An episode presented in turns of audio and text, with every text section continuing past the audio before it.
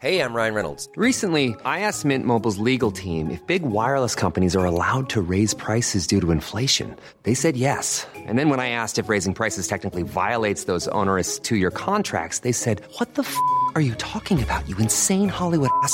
So to recap, we're cutting the price of Mint Unlimited from $30 a month to just $15 a month. Give it a try at mintmobile.com slash switch. $45 upfront for three months plus taxes and fees. Promo rate for new customers for limited time. Unlimited more than 40 gigabytes per month. Slows. Full terms at mintmobile.com.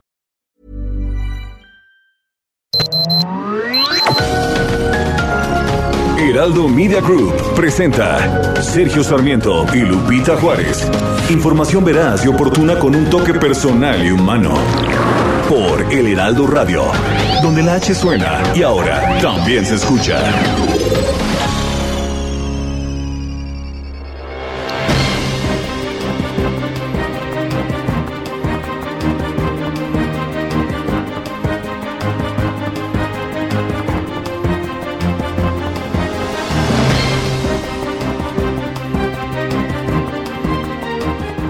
Un segundo informe forense cambia de manera dramática la historia de la joven Devani Susana Escobar Basaldúa. Señala que la chica fue víctima de abuso sexual y posteriormente asesinada. Esto de conformidad con este estudio forense, esta necropsia a la que tuvo acceso el periódico español El País.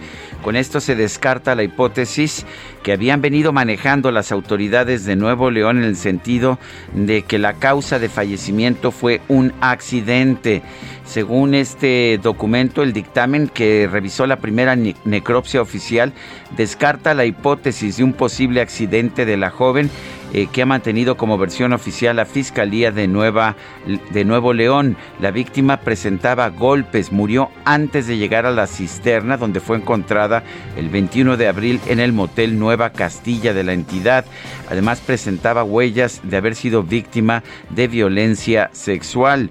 Mario Escobar, el padre de Devani, condenó que los medios de comunicación hayan tenido acceso y hayan publicado los detalles de la autopsia que ordenó la familia para confrontar los exámenes forenses hechos por la Fiscalía de Nuevo León. En un video difundido en redes sociales confirmó la veracidad de lo publicado por los medios de comunicación. Eh, Mario Escobar exige limpiar la fiscalía de todos los funcionarios que filtran información, pero también pidió que se abra una carpeta de investigación a los periodistas que tuvieron acceso al documento.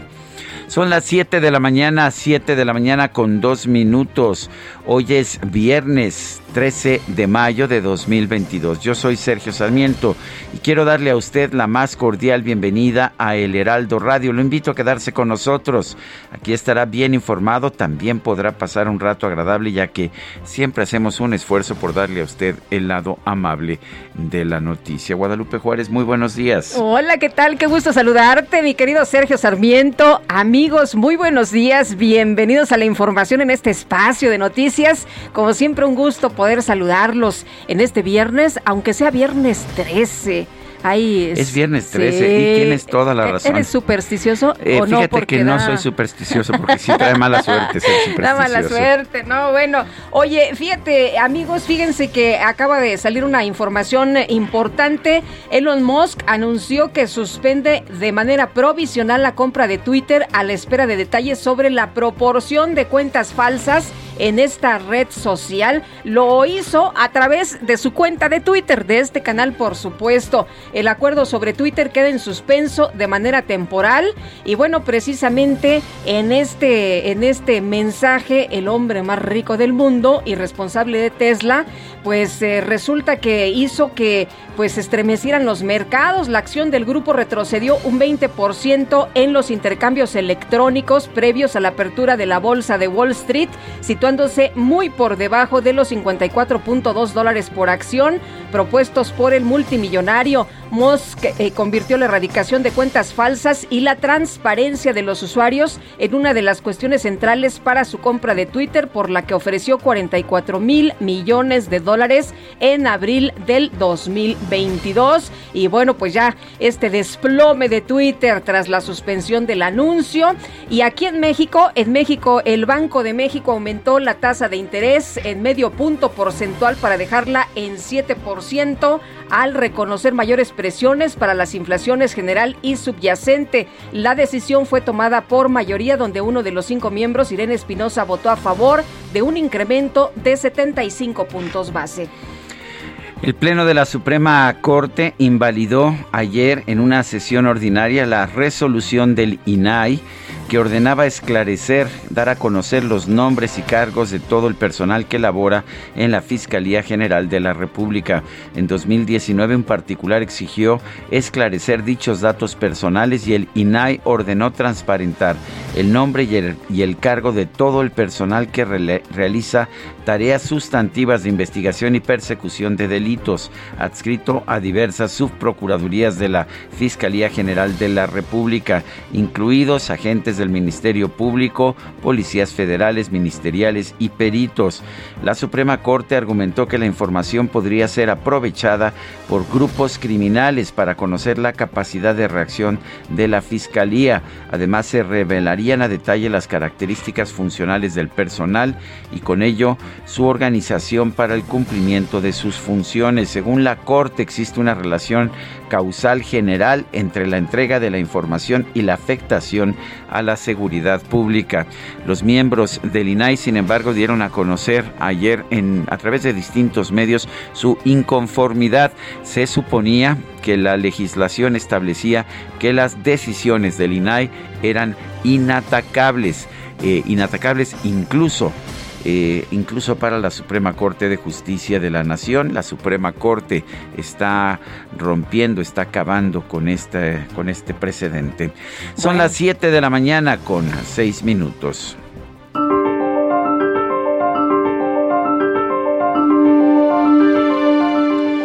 Bueno, y vamos a la, a la frase del día. El gran hermano te está observando. George Orwell.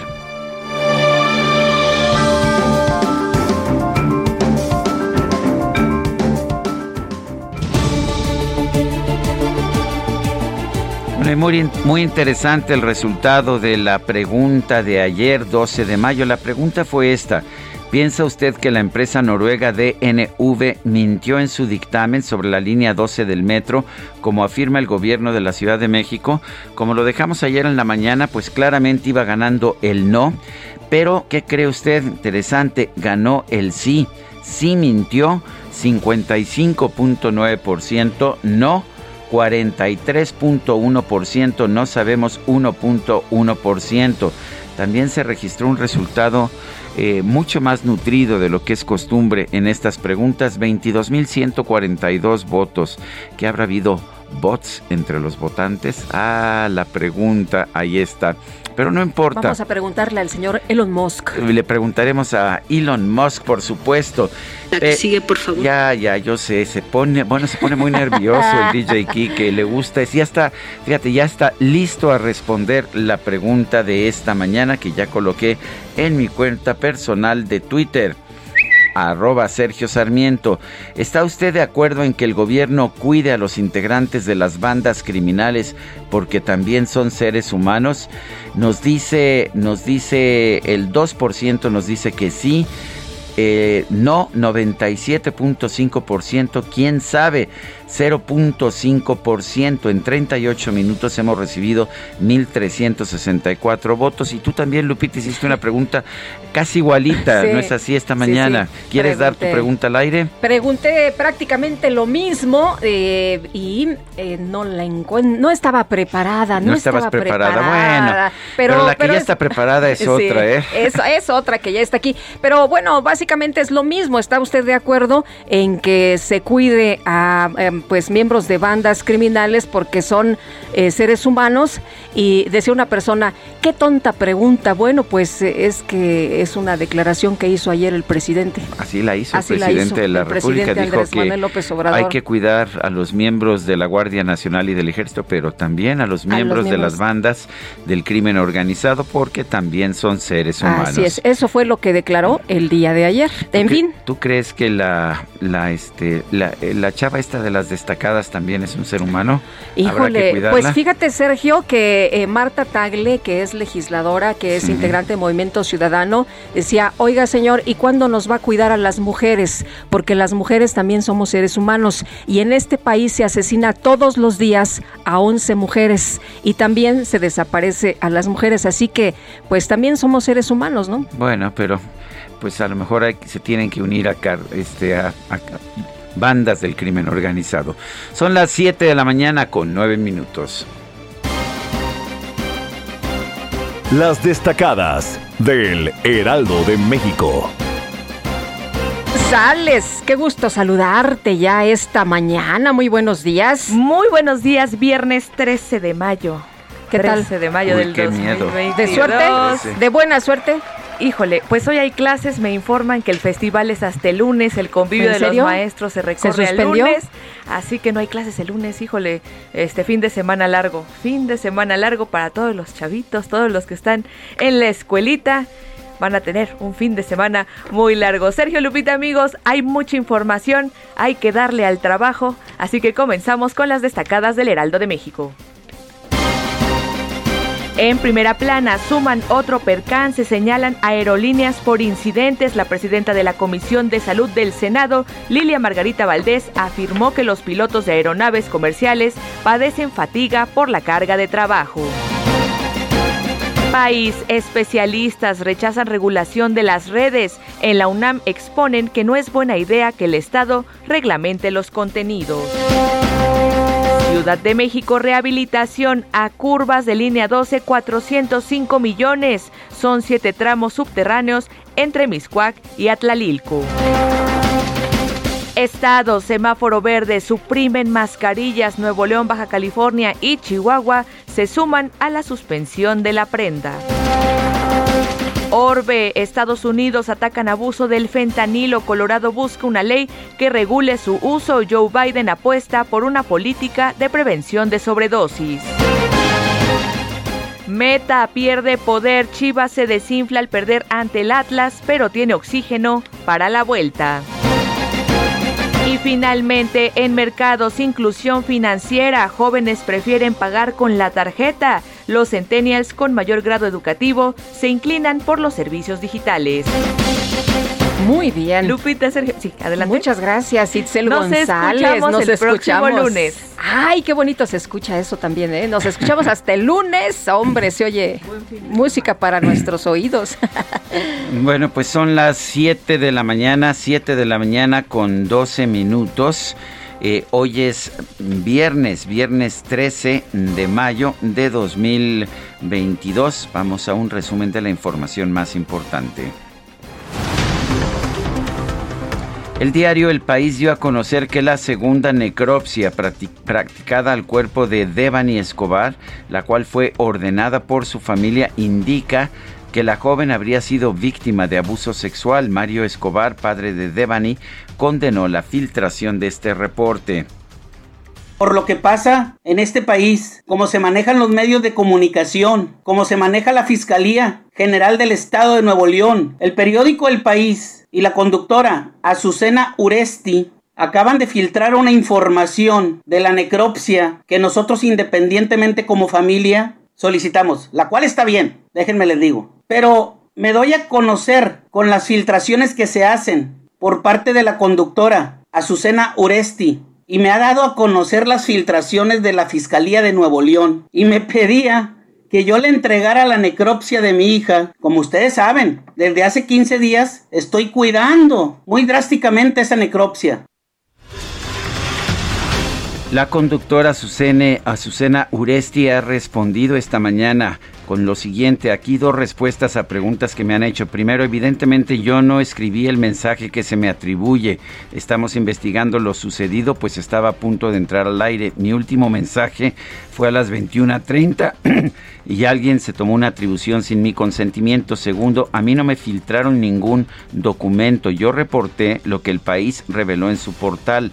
Las campañas para hacer daño cada vez son más frecuentes, pero tengo que no tengo por qué esconder absolutamente nada y los hechos hablan por sí mismos. Gracias por su apoyo. Anteriormente, ayer, ah, ayer ya tarde en la noche dijo, acabo de ver el mensaje de Mario, padre de Devani. Al respecto solo apunto que nuestra cobertura ha sido veraz, crítica a la autoridad y apegada a los hechos y pueden revisarla. Mario, usted lo sabe, seguiré trabajando bajo este compromiso. Siempre es lo que responde a Susana Uresti. Mario Escobar aseguró que ya no confía en la Fiscalía General de Nuevo León, por lo que exigió la intervención del presidente Andrés Manuel López Obrador para acabar con la corrupción en ese organismo. No sé, ¿qué está haciendo la fiscalía que yo confié? Confié en que iban a hacer las cosas bien. Tuvieron miedo. Y les digo, a la Fiscalía de Nuevo León. Por eso no les creen, porque son unos corruptos. La palabra corrupción, y exijo al presidente Andrés Manuel López Obrador, que mañana voy a ir a verlo y a saludarlo. Exijo que se maneje esa palabra aquí en Nuevo León. Corrupción. Nadie creía en esa palabra, pero esto es corrupción en todos los niveles. El gobernador de Nuevo León, Samuel García, sostuvo un encuentro privado con el fiscal general del estado, Gustavo Adolfo Guerrero, previo a participar en la mesa de seguridad sobre los casos de muerte, de muertes de mujeres en la entidad. Y por otro lado, el gobernador Samuel García recibió a su homólogo de Jalisco, Enrique Alfaro, y ambos participaron en un encuentro con empresarios y presidentes municipales de sus estados. La Fiscalía General del Estado de México eh, confirmó el hallazgo de los cuerpos de las hermanas Laura y Claudia Mateos Reyes, quienes fueron secuestradas en el municipio de Senguío, Michoacán, el pasado 9 de mayo. El gobernador de Puebla, Miguel Barbosa, informó que los cuerpos hallados el pasado 10 de mayo en Papalotla, Tlaxcala, corresponden a los tres jóvenes que desaparecieron el 30 de abril en el municipio de Coronango. Información que ustedes publican el día de hoy, que la mamá de los muchachos desaparecidos en Coronango fueron efectivamente ultimados, que son los cuerpos encontrados en territorio del estado de Tlaxcala, pero hay muchos indicios de que pudieron haber sido ejecutados en Puebla y llevados a Tlaxcala. La representación de la Unión Europea en México condenó los asesinatos de los periodistas Luis Enrique Ramírez Ramos, Yesenia Mollinedo Falconi y Sheila Joana García. Y luego de que fue destituido por no retirar dos demandas interpuestas contra periodistas, el exsecretario de Salud de Sinaloa, Héctor Melesio Cohen Ojeda, aseguró que el gobernador Rubén Rocha fue mal informado sobre estos procesos judiciales.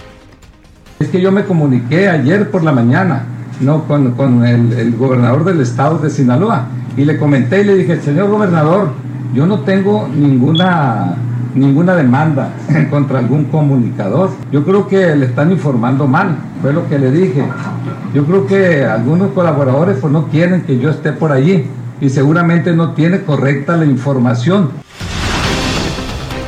Durante un encuentro con legisladores del PAN, el expresidente de Colombia, Andrés Pastrana, aseguró que el narcotráfico en su país es controlado por cárteles mexicanos. El coordinador del PRI en la Cámara de Diputados, Rubén Moreira, llamó al presidente López Obrador a discutir el tema de la inseguridad en el país. Advirtió que la coordinación entre los tres niveles de gobierno solo se logrará si se deja de fomentar la polarización. Seguramente en otras partes del país no faltará que delincuentes quieran imitar estos, a estos personajes. Nosotros le hacemos un llamado, señor presidente de la República, a discutir el tema de la seguridad, encontrarle una respuesta. Yo en lo personal creo que esta viene de una, de una dimensión, de una una respuesta multidimensional. Son muchos los temas que se tienen que cubrir, pero que lo esencial es la coordinación entre estados, federación y municipio, y que esta solamente se logra si no se polariza el país. El Pleno de la Suprema Corte anuló una resolución del INAI de agosto de 2019 en la que instruía a la Fiscalía General de la República a dar a conocer los nombres y cargos de su personal. El INAI consideró que esta resolución de la Suprema Corte de Justicia que avala reservar los nombres y cargos del personal de la Fiscalía General de la República vulnera el derecho de los ciudadanos a la información. El dirigente nacional del PRD, Jesús Zambrano, condenó que la Suprema Corte de Justicia haya avalado la facultad del Servicio de Administración Tributaria, el SAT, de acceder a la información bancaria de los ciudadanos sin una orden judicial. Y la sala especializada del Tribunal Electoral determinó que el coordinador de comunicación social de la presidencia, Jesús Ramírez, el dirigente nacional de Morena, Mario Delgado, así como nueve diputados locales de Chihuahua, incurrieron en violaciones a las reglas del proceso de revocación de mandato. El Congreso de Tamaulipas instaló la sección instructora que analizará la viabilidad del proceso de desafuero en contra de la diputada local de Morena, Úrsula Patricia Salazar Mojica, sobrina del presidente López Obrador, a quien se acusa de cohecho. La senadora del PAN, Kenia López, presentó una solicitud de juicio político en contra de la jefa de gobierno de la Ciudad de México, Claudia Sheinbaum, por obstruir la justicia en el caso del desplome de la línea 12 del metro al rechazar el peritaje de la empresa DNV. El día de hoy hemos presentado demanda de juicio político en contra de la jefa de gobierno de la Ciudad de México, Claudia Sheinbaum Pardo, para que sea destituida del encargo por su negligencia en el mantenimiento e inspección de la línea 12 del metro, así como por su obstrucción en la investigación. Por su parte, la jefa de gobierno, Claudia Sheinbaum, anunció que un tramo de la línea 12 del metro, similar al que se colapsó el 3 de mayo de 2021, será demolido para analizarlo. Se tiene que retirar porque, eh, de acuerdo con el análisis que se hizo, es indispensable demolerlo para reconstruirlo. Eso es algo que está establecido en el proyecto ejecutivo. Entonces, pues ahí en, el, en la revisión se va a, a ver exactamente qué es lo que tiene. Bueno, el ministro presidente de la Suprema Corte de Justicia, Arturo Saldívar, se reunió con la jefa de gobierno de la Ciudad de México para hablar sobre su reciente visita al penal de Santa Marta, Acatitla. Un grupo de repartidores por aplicación realizó un bloqueo sobre Parque Lira y Vicente Eguía en la alcaldía Miguel Hidalgo como protesta por la detención de un compañero, Oscar, quien fue captado golpeando el auto de una mujer. La Junta de Gobierno del Banco de México determinó subir su tasa de interés en 50 puntos base a un nivel del 7%. El embajador de México en España, Quirino Ordaz, informó que este jueves se reunió en privado con el ministro de Relaciones Exteriores de ese país, José Manuel Álvarez, para abordar temas de interés prioritarios para ambas naciones. Y con 33 votos a favor, 2 en contra, 12 abstenciones, el Consejo de Derechos Humanos de la ONU aprobó comenzar una investigación sobre los presuntos crímenes de guerra cometidos por las fuerzas rusas en Ucrania.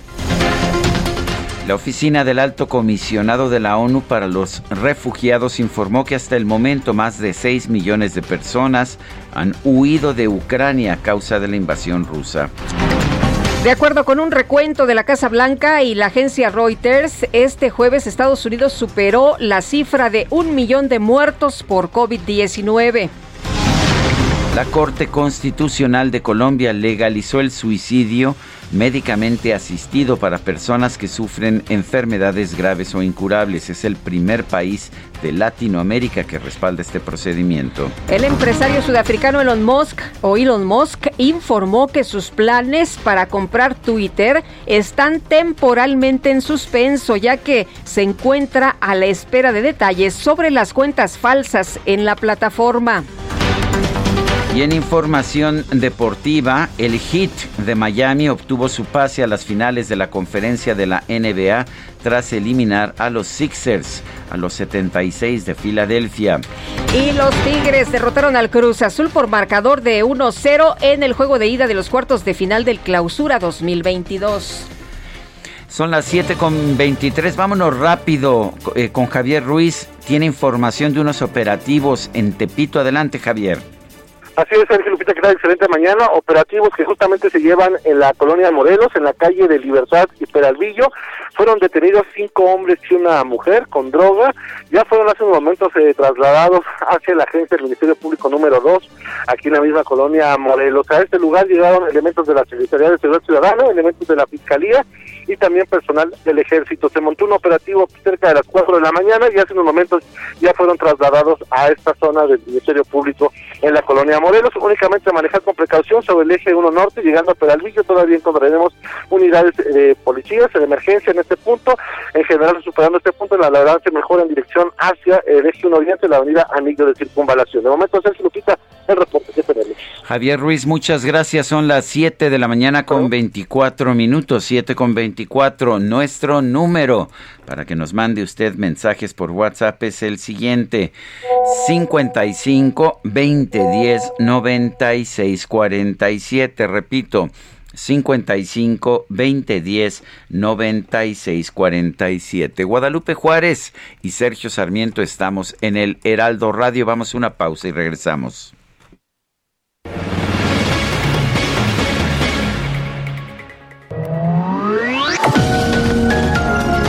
Sergio Sarmiento y Lupita Juárez quieren conocer tu opinión, tus comentarios o simplemente envía un saludo para ser más cálida esta mañana. Envía tus mensajes al WhatsApp 5520 109647.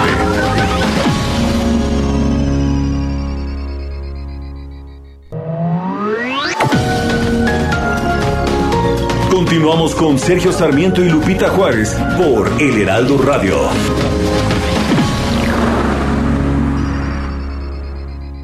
Emprendedores, empresarios e inversionistas, todos reunidos en un mismo lugar. La Feria Internacional de Franquicias, este 9, 10 y 11 de junio en el World Trade Center de la Ciudad de México. Las franquicias más exitosas del mercado. Regístrate en www.fif.com.mx.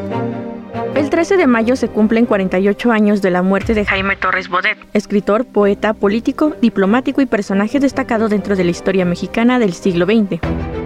En 1943 se convirtió en secretario de la SEP, cargo que ocupó hasta 1946 y en una segunda ocasión de 1958 a 1964.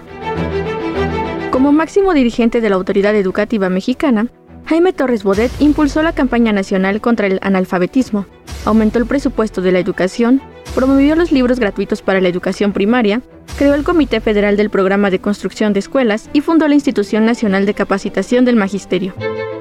En 1946 empezó a dirigir la Secretaría de Asuntos Exteriores y a continuación ocupó el puesto de director general de la UNESCO. Jaime Torres Bodet se suicidó el 13 de mayo de 1974 después de padecer cáncer por más de 15 años. Finalmente, fue sepultado en la Rotonda de las Personas Ilustres, dentro del Panteón Civil de Dolores, en la Ciudad de México. Más cool de lo hot está en Soriana. Elige estufa de piso Mave, plata 30 pulgadas o lavadora automática Midea blanca 17 kilos a 5,999 cada una. Y pantalla Samsung 4K 58 pulgadas 11,490. Soriana, la de todos los mexicanos. Al 16 de mayo aplican restricciones. Consulta modelos participantes. Válido Hiper y Super. Pequeñas cosas que vivimos tú y yo aquellas cosas que el tiempo no olvidó. Aún están presentes, aún siguen latentes tus recuerdos en mi corazón. Ha sido imposible sacarte de mi ser. Aún llevo grabados tus deseos en mi piel y en cada parte mía y en el silencio más profundo escucho tu voz y es que no puedo sacarte de mi mente. ¿Hace cuánto, Guadalupe, que no tenemos un viernes al cero? No, hombre, ya ni me acordaba, ya ni sé cómo se baila. No, ya no sabes cómo se baila. Bueno, ¿te parece que festejemos hoy el cumpleaños de Willy González, quien nació allá en Puerto Rico, en Bayamón, el 13 de mayo de 1958. Vamos escuchándolo. Vamos escuchándolo. Pues la verdad no sé ni quién es Willy González, pero hoy lo voy a conocer, ¿eh? Pues es uno de los. Hoy lo voy a conocer. Es uno de los grandes maestros de la salsa puertorriqueña. Te lo recomiendo. Es uh, salsa muy típica para bailar. Es una salsa ligerita, sensual, dicen siempre. Ya me va gustando, ya me va gustando. Bueno, espero que te siga gustando. Ha sido imposible pues vámonos a este ritmo con los mensajes. Nos dice Rocío Hermoso Viernes para Lupita, Sergio y el resto del equipo. Feliz de escucharlos e informarme cada día con, eh, dice cada mañana con su extraordinario programa. Muchas gracias, Rocío. Dice otra persona, buenos días Sergio y Lupita, les deseo tengan feliz fin de semana. Mi comentario, el ejército mexicano ha sido el blanco de las bandas delincuenciales organizadas. Los han humillado y ultrajado a ojos del pueblo. Lo anterior es permisible por el jefe del Ejecutivo Federal con su lema abrazos, no balazos. Este mensaje es de Luis López Otero. Amy Shehoa dice, estoy perdiendo un día de trabajo para sacar una constancia de situación fiscal. No solo nos quieren fiscalizar hasta, bueno, hasta los, calzones, dice. También les tenemos que hacer el trabajo. Saludos cariñosos. Dice otra persona, Sergio y Lupita, soy maestra en la Ciudad de México, pero nosotras sí tenemos clases hoy y el lunes. Ya ves, Itzel, no andes divulgando, dijo una señora. Eso es, en el Estado de México sí hay esta situación, el sindicato sí lo gestionó y descansarán bonito fin. Son las 7 de la mañana con 34 minutos. En Soriana sabemos lo que te gusta. Lleve el segundo al 50% de descuento en todas las galletas Marinela, todos los cereales Nestlé, avenas, granolas y en mermeladas McCormick, Clemente Jacks y Costeña. Soriana, la de todos los mexicanos. A mayo 16, aplican restricciones. Válido en Hiper y Super.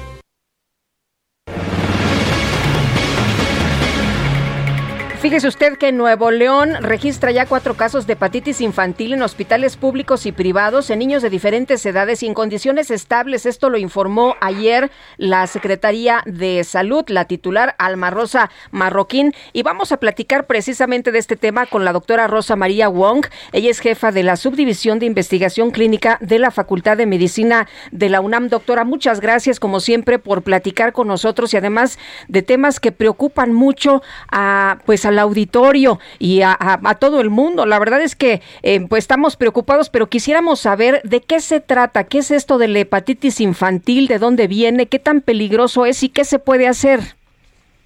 ¿Qué tal? Buenos días. Buenos días. Este, buenos días, Lupita, y buenos días, Sergio. Eh, saludos a todos auditorio. Bueno, pues esta hepatitis viral aguda fueron los primeros casos reportados eh, bueno, hubo una alerta epidemiológica por parte de la OMS con los primeros 170 casos. Esto fue en el mes de abril. Y lo que empezaron a ver es que eh, había niños previamente sanos que desarrollaban hepatitis sin causa desconocida, o sea, no sabían cuál era la causa inicialmente, porque los virus que normalmente causan hepatitis son el de A, bueno, en niños es el A, ¿no? Pero eh, los virus que conocemos son A, B, C, D, E. Y en el caso de estos niños, les hicieron eh, pues varios estudios para tratar de detectar cuál era el, el, agente causal y lo que encontraron es en más o menos de los 170 que reportó la primera vez eh, la Organización Mundial de la Salud, eh, encontraron en 60, encontraron adenovirus 41. Eh, no es un virus que normalmente cause hepatitis en los niños, por lo general causa diarrea. Eh, estos cuadros de hepatitis se presentaban en niños con diarrea, náusea, vómito y además la hepatitis. Y en varios de estos ya ha sido hepatitis fulminante. Entonces, en esa primera eh, alerta epidemiológica de la OMS, ya había 11 eh, países, ¿no? Ahorita hay más de 200 casos y más de 20 países actualmente que están reportando casos de esta hepatitis aguda grave en niños y bueno, el problema es que en algunos casos sí causa una hepatitis fulminante y no se sabe en todos los casos qué pudiera ser. Eh, como les comento, en una parte se había detectado adenovirus pero pues en una gran parte no se sabe cuál es el agente causal porque no han detectado este eh, cuál es la, el problema. Eh, ¿Qué tipo de precauciones se pueden tomar para, para evitar estos, estos contagios de hepatitis infantil? Bueno, lo que pasa es que con, con los adenovirus o con otros virus, son eh, los adenovirus pueden causar varios tipos de, de, infecciones. Pueden causar infecciones a nivel de los ojos, en la conjuntiva, causa conjuntivitis, o puede causar infecciones a nivel respiratorio, puede causar infecciones gastrointestinales, entonces, por lo general, estos adenovirus se contagian de persona a persona o se contagian por comida contaminada. Entonces, si es de transmisión fecal oral, pues lo mejor que podemos hacer es lavarnos las manos antes de comer, después de ir al baño, eh, comer la comida bien cocida, o sea, nada crudo. Si es de por contacto directo de persona a persona, pues ahí sí, este, pues es como todos los virus, ¿no? Como el coronavirus o como cualquier otro virus, ahí sí no hay mucho, eh, pues mucho que hacer. Pero eh, cuando es de transmisión fecal oral, pues sí podemos hacer eso. Eh, doctora, los chavitos están ya yendo a la escuela y están haciendo sus actividades pues prácticamente normales. ¿Cuál sería la, la indicación? ¿Que se laven las manos de manera constante? ¿Esa sería como la principal indicación? Pues estos serían como los las medidas higiénico-dietéticas que ya conocemos, ¿sí? Para evitar cualquier infección gastrointestinal, eso sería muy importante, ¿no? Y esto sí, como, como bien mencionó Lupita, es el, el hecho de lavarse las manos antes de comer, después de ir al baño, es lo más importante. Bueno, pues entonces eh, es, lo, lo, único que podemos hacer, pero hay que estar al pendiente. Me imagino que, que, iremos conociendo más acerca de esta hepatitis, ¿no? De este tipo particular de la hepatitis. Pues yo creo que también hay que estar muy pendientes los padres y los médicos, ¿no? Si tenemos un caso de diarrea con náusea y fiebre, pues hay que hay que este, tener mucho cuidado y tal vez hacer unas pruebas de función hepática, a ver si no hay una alteración a nivel del hígado eh, si somos padres, si tenemos un niño que tiene eh, mucho cansancio, que no se mueve mucho, porque hay veces que en los niños las hepatitis se manifiestan de esta forma, o tiene los ojos amarillos, o la piel se le pone amarilla, entonces en esos casos pues acudir con su médico, ¿no? Es muy importante. Doctor, en el caso, nos pregunta una, una mamá, en el caso de, de, la, de, la, de la pipí, ¿también hay que estar atentos a la coloración? Sí, bueno, en, el caso, en las hepatitis, por lo general, eh, no nada más es la piel amarilla, sino que hacen pipí de color muy oscuro y las heces son de color blanco o, van perdiendo su color. Entonces, sí, ese es otro de los signos y síntomas que podemos estar observando en los niños que tienen esta hepatitis aguda. Bueno, pues cualquier cambio, cualquier situación que, que, se vea en los niños, rápido hay que acudir al médico, ¿no? Para no estar especulando si puede ser alguna enfermedad eh, por a lo, mejor del estómago o puede ser algo tan grave como la hepatitis. Esa es la mejor recomendación. Bueno, pues doctora, como siempre, le agradecemos que pueda platicar con nosotros. Muy buenos días. Buenos días, con mucho gusto. Saludos Gracias, doctora. Hasta luego. Bueno, y con más información médica, en esta presente temporada de calor, el Estado de México registró los primeros casos de cólera, esto en Tlalpan y otros municipios del sur. Se han activado cercos sanitarios para impedir que se propague este mal. Las enfermedades diarreicas, sin embargo, han bajado un 30%. El secretario de Salud del Estado de México, Francisco Javier Fernández Clamont, confirmó que el sector salud ya ha atendido a enfermos con el virus del cólera en estos días, aunque eh, se, le están dando tratamientos, tratamientos para que se recuperen. Reconoció eh, que allá en Tlalpan hay dos pacientes con cólera y dijo que no es el único municipio. Se han activado, por lo tanto, los cercos sanitarios y se está brindando tratamiento ambulatorio, también hospitalario. Las autoridades de del Estado de México eh, y de Tlalnepantla ya emitieron una alerta a la población y se activó un comité de salud para monitorear y difundir medidas preventivas. Bueno, y vamos a, platicar de, otro tema. Los gobernadores Enrique Alfaro de Jalisco y Samuel García de Nuevo León pues revivieron esta discusión del pacto fiscal durante un encuentro empresarial y anunciaron que van a conjuntar agendas sobre este tema y así establecer un eje económico. Vamos a conversar con el doctor Christopher eh, Cernichiaro. Él es eh, especialista en finanzas públicas nacionales, con quien pues vamos a tratar este asunto que, que no es nuevo, estaba por ahí en stand-by, pero ya se revivió. Doctor, ¿cómo está usted? Muy buenos días. Hola Lupita, ¿cómo está? Muy buenos días, sus órdenes, muchas gracias por invitarme. Buenos días, gracias a usted. Oiga, cuéntenos qué le parece esta discusión del pacto fiscal y otra vez establecer un eje económico, ¿cómo le suena? Como usted dice muy bien, pues es un tema que estaba ahí como paradito, ¿no? Y de repente vuelve a surgir. Eh, yo creo que esto se debe a pues la a la configuración que tenemos de los estados a nivel económico. ¿A qué me refiero con esto? Eh, por una vamos a imaginar que dividimos a las 32 entidades federativas en dos grupos, ¿no? Eh, entonces tenemos uno que quizás es económicamente más poderoso, que tiene una actividad económica más fuerte, y por otro lado tenemos pues un segundo grupo que son entidades federativas que están un poquito más rezagadas en temas económicos y sociales, ¿no? Entonces, eh, imagine que el pacto fiscal tiene dos grandes criterios o dos grandes rubros de recursos, de dinero. Uno son las participaciones. Las participaciones van a privilegiar a esas que son económicamente más poderosas, les van a transferir más recursos.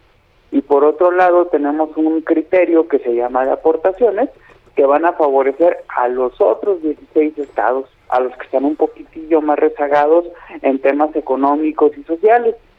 Entonces, en ese sentido, yo veo bien complicado que se llegue a un acuerdo para, para modificar un pacto fiscal, porque yo siempre lo pienso como que se pudiera tender hacia un lado o hacia otro o hacia el que privilegia el poder económico o el que privilegia el rezago económico y social, ¿no? En ese sentido, como yo lo veo, como yo lo interpreto, es que tendremos a 16 estados jalando cada quien para su lado, ¿no? Porque eso le va a significar recibir, más recursos de la federación, lo cual es súper importante porque independientemente del grupo en el que estén las entidades federativas en México, todas tienen una cosa en común y es que la mayor parte de sus recursos, de sus presupuestos, este, estatales provienen de esas transferencias federales.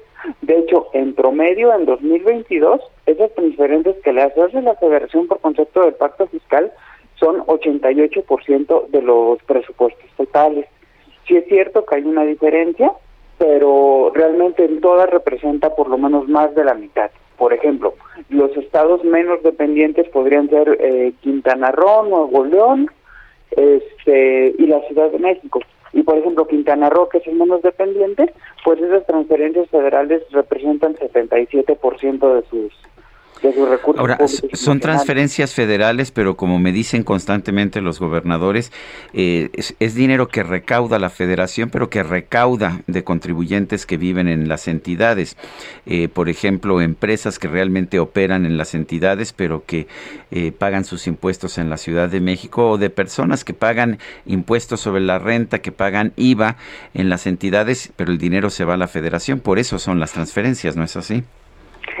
Claro que sí. E, esta parte de las transferencias que menciona eh, explica especialmente la parte de transferencias que les comentaba que privilegian el, el poder económico, la parte de las participaciones, ellas sí que, que obedecen a la recaudación local y a la actividad económica de las entidades federativas, es decir, aquellos estados que tengan eh, mayor actividad económica, que también tengan mayor recaudación de recursos propios, son las que recibirían más de esos de esos recursos, pero solamente por el concepto de participaciones.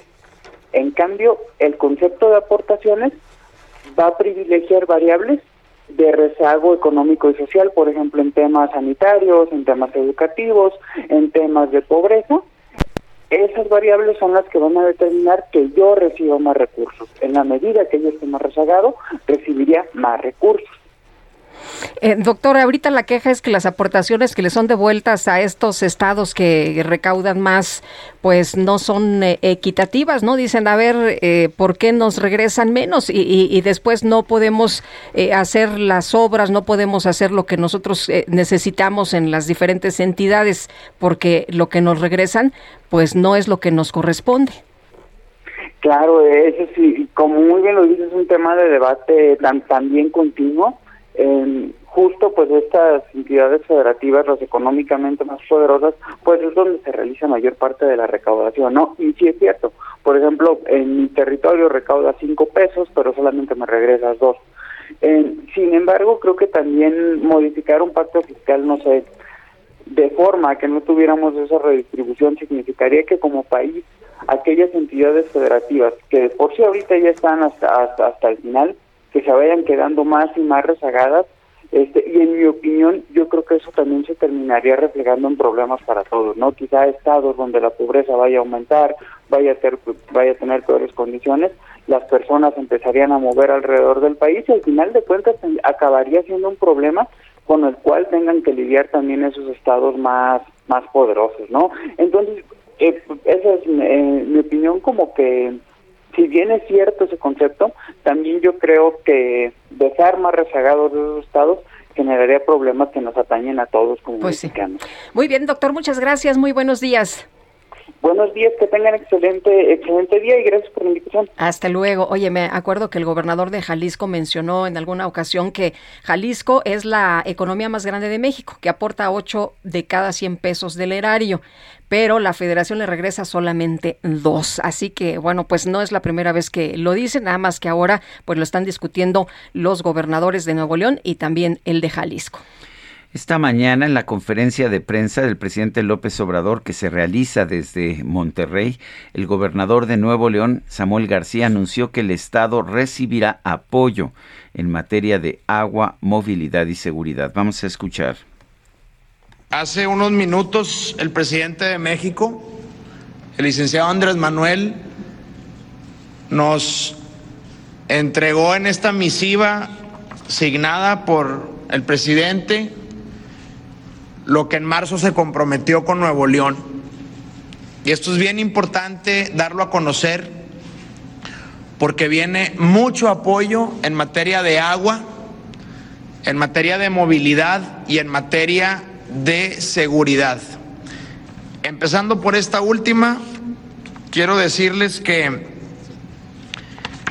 hoy en día Nuevo León cuenta con 2.267 elementos del ejército y fuerza aérea.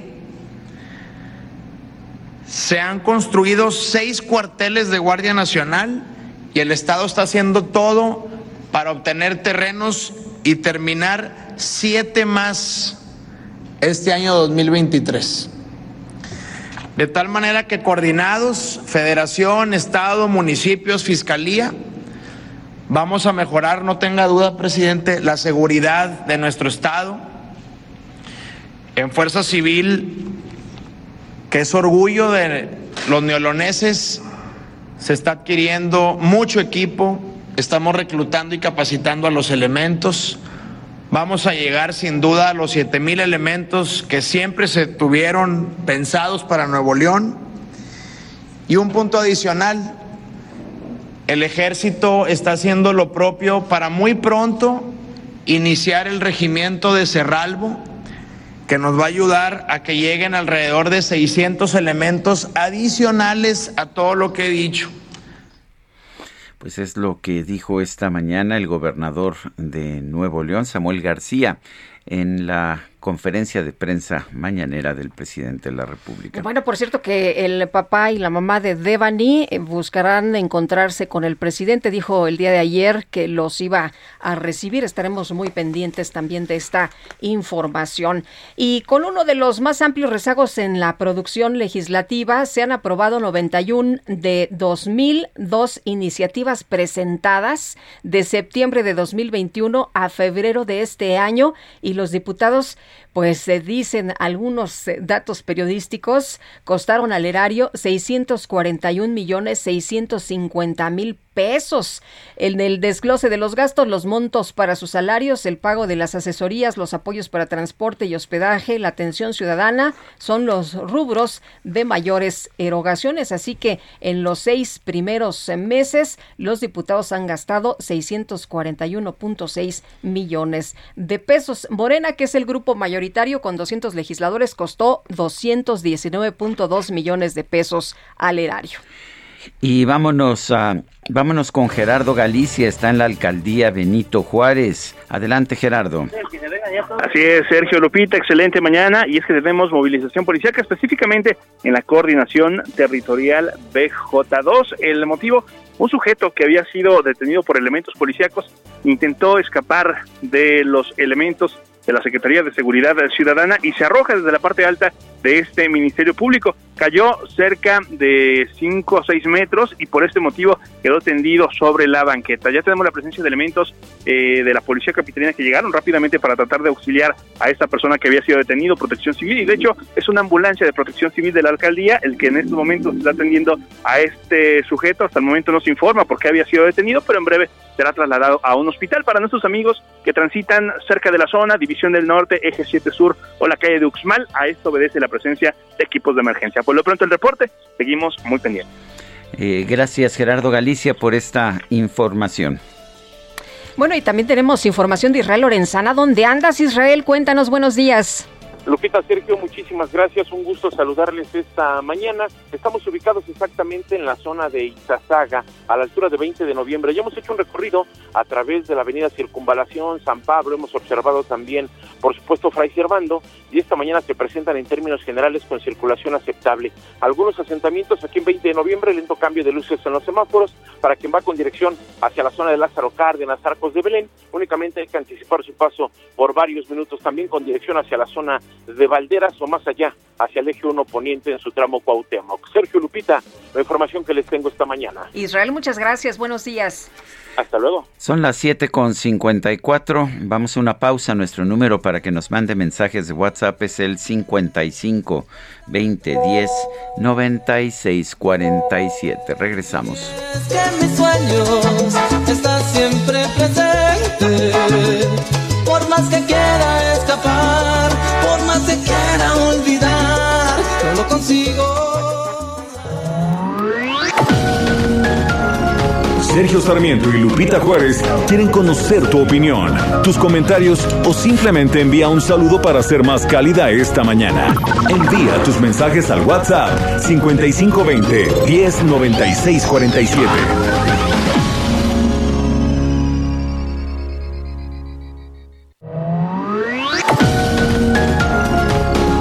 Continuamos con Sergio Sarmiento y Lupita Juárez por El Heraldo Radio.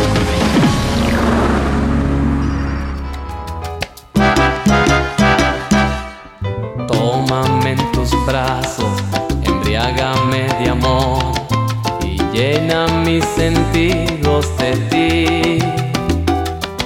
Con tu boca pequeña dentro de la mía y dame un beso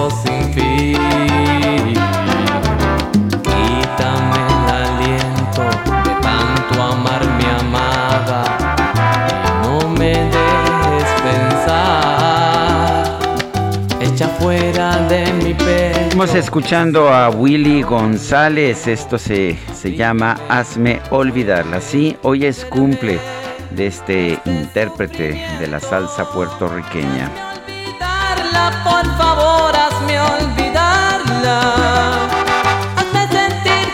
Ya nos hace falta una fiesta, ¿verdad? Ya nos hace falta un fiestón, oye. Bueno, casi con mucha salsa. Una buena bailada. Me parece bien, hay que buscar excusa. Creo que Bueno, hay fiesta, ¿no? Nunca, Hay fiesta ahí. nunca hemos tenido problema para encontrar excusas y pretextos, y menos en viernes. Y menos en viernes. Oye, nos eh, dice el profesor Fernández de Nicolás Romero en el Estado de México. Feliz fin de semana, Sergio y Lupita. Mi opinión sobre el gobierno de AMLO es que ya perdió credibilidad y confianza. Por eso busca en países como Cuba le sigan creyendo sus ideas dictatoriales tal para cual. Dice otra persona, soy profe en un colegio particular en Aucalpan. Hoy nos harán la comida, pero el lunes nos obligan a ir a Hacienda por una constancia y a responder unas actividades. Así será nuestro día. Abrazos y buen fin a todos. Es Aarón Bausa. Eh, en, todos, debido a todas las ah, imposiciones de la Secretaría de Hacienda, eh, todas las personas que están empleadas en las empresas necesitan sacar una constancia fiscal. Esto está resultando una verdadera pesadilla para, para muchas personas y para muchas empresas, sobre todo las pequeñas. Nos dice Cari Yuju, viernes de salsa, abrazo a Sergio y Lupita, mi más grande admiración, siempre gracias por acompañarme cada mañana. Cari, te mandamos un fuerte abrazo y ojalá hayas bailado con nosotros. Son las 8 de la mañana con 3 minutos. El pronóstico. Aram Nava, meteorólogo del Servicio Meteorológico Nacional de la Conagua, ¿qué nos tienes esta mañana? Adelante. Hola Lupita y Sergio, muy buenos días. Un saludo a ustedes y a todo el amable auditorio que nos escucha. Y pues eh, les comento las condiciones meteorológicas más significativas en las próximas horas, tanto para el territorio nacional como para la Ciudad de México. Y pues comenzamos con una línea seca que va a persistir sobre el norte del país y va a estar en interaccionando con un canal de baja presión que se extiende a lo largo del interior de la República Mexicana, junto con la corriente en chorro y aunado a la entrada de humedad del Golfo de México. Esto nos estará generando chubascos y lluvias puntuales fuertes, con ráfagas fuertes de viento también en el norte y noreste del territorio nacional. Cabe mencionar que existe la probabilidad de torbellinos en Coahuila eh, durante las próximas horas eh, hasta el mediodía además de lluvias aisladas en el occidente y oriente del país. Por otra parte, un segundo canal eh, de baja presión sobre el sureste de México, asociado con la entrada de humedad tanto del Océano Pacífico y Mar Caribe, nos estará generando lluvias puntuales fuertes en Chiapas y chubascos en Oaxaca. Asimismo, un sistema anticiclónico en los niveles medios de la atmósfera va a mantener el ambiente caluroso o muy caluroso, eh, con temperaturas superiores a los 35 grados Celsius en gran parte de la República Mexicana. Y finalmente para la Ciudad de México, actualmente estamos a una temperatura de 15 grados Celsius, condiciones de cielo despejado y en el transcurso del día incrementará un poco la nubosidad, eh, dándonos cielo parcialmente nublado y estaremos alcanzando una temperatura máxima entre los 28 y 30 grados Celsius sin probabilidad de lluvia. Este es el reporte desde el Servicio Meteorológico Nacional de la Comisión Nacional del Agua. Gracias a Aram Nava por esta información. Bueno, buen día. Gracias, Aram. Muy buenos días. Y de acuerdo a Federico Rubli, emitir un decreto para forzar las aerolíneas a trasladar sus operaciones al Aeropuerto Internacional Felipe Ángeles y obligar al público consumidor a utilizarlo es una violación a las reglas del mercado. Ya se dijo en la mañanera que no hay ningún decreto para obligar a nadie. las están convenciendo a las aerolíneas. Las están convenciendo con manita de puerco. Oye, es que si tú tienes un adeudo, pues te vas a tener que ir para allá. Oye, es que tienes que hacer estas eh, operaciones desde el AIFA. Bueno, Federico, ¿cómo estás? Gracias por platicar con nosotros esta mañana. Muy buenos días. ¿Qué tal? Muy buenos días, Sergio Lupita. Un gusto saludarlo. Oye, pues no hay decreto, pero lo que estamos viendo es que hubo una, un encuentro, una reunión en la Secretaría de Gobernación y después de este encuentro, pues resulta que se van las operaciones al aeropuerto Felipe Ángeles. Sí, es un lo que podríamos llamar un convencimiento persuasivo, ¿no? Eh, o sea, optaron por no emitir el decreto formal, pero el espíritu pues, es exactamente lo mismo, ¿no? O sea, es tratar de eh, forzar, de controlar, ¿no? Y lo que están haciendo es no solamente forzando a las aerolíneas, están pues, obviamente forzando a los consumidores a que nos lleven a una decisión donde no tengamos opción y tengamos que usar en contra de nuestra decisión, tengamos que usar el, el aeropuerto Felipe Ángeles, ¿no? Eh, eh, estrictamente hablando, ¿cómo ves que se vaya a configurar el mercado de la aviación en la Ciudad de México en los próximos meses y años? Eh, ¿Tienes alguna idea? Bueno, yo creo que va, va a ser un esquema muy complicado porque lo que va a depender mucho es si realmente se logra corregir lo de la degradación de la calificación del aeropuerto porque si eso llegara a suceder y entonces eso permitiría que pues líneas aéreas extranjeras pudieran utilizar el Felipe Ángeles. Pero a mí lo que se me hace es que una eh, tendencia que puede ocurrir es que el aeropuerto Vinto Juárez quede como un aeropuerto internacional y entonces el Felipe Ángeles tienda a ser un aeropuerto doméstico, ¿no? Para vuelos nacionales. Eh, eh, Federico, eh, ¿se puede obligar al público a utilizar el aeropuerto internacional Felipe Ángeles o crees que va a ocurrir como en otras ocasiones, como en el aeropuerto de Toluca o en otras partes del mundo donde pues al último no pueden operar esos aeropuertos porque la gente no quiere ir o no puede trasladarse hasta allá? Exacto, sí, la conectividad es obviamente muy importante. Eh, bueno, lo que lo que va a suceder es una obligación implícita, ¿no? O sea, no te pueden forzar directamente, no digo todavía no, pero eh, una obligación implícita, ¿no? En donde simplemente, pues al no tener opción, pues no te queda otra y te ves forzado a tener que utilizar ese aeropuerto, ¿no? Pero pues lo que estamos viendo es que el público en general pues está totalmente eh, en contra de, de querer utilizar el, el Felipe Ángeles, ¿no? Bueno, lo, que, lo que hemos estado viendo es de hecho que los mismos vuelos o casi los mismos vuelos si salen del Aeropuerto Internacional de la Ciudad de México están llenos, si salen del Aeropuerto Felipe Ángeles van al 40%, 30% de capacidad. Me imagino que eso señala la preferencia de los pasajeros, ¿no? Exacto, es clarísimo, exactamente, sí, sí, sí. O sea, lo que están haciendo con todas estas eh, obligaciones y convencimientos persuasivos, pues es, es, ir en contra de las preferencias del consumidor, ¿no? O sea, ellos no entienden que, pues, el utilizar el aeropuerto Felipe Ángeles, tanto para las aerolíneas como para los consumidores, pues es una decisión económica, financiera, de preferencias y es una decisión operativa, ¿no? Y eso, pues, no puede ser forzado simplemente porque el gobierno se le ocurre que quiere, eh, pues, que se utilice ese, ese aeropuerto, ¿no? Muy bien, Federico, gracias por platicar con nosotros. Buenos días. Al contrario, muy buen día a todos. Buen fin de semana. Bueno, eh, por otra parte, eh, radares de la Fuerza Aérea Mexicana han detectado en tres años cuando menos a 92 aeronaves provenientes del Caribe, del centro de, Centroamérica y de Sudamérica que vuelan de manera ilegal por el espacio aéreo. 24 de estas aeronaves han sido interceptadas y decomisadas.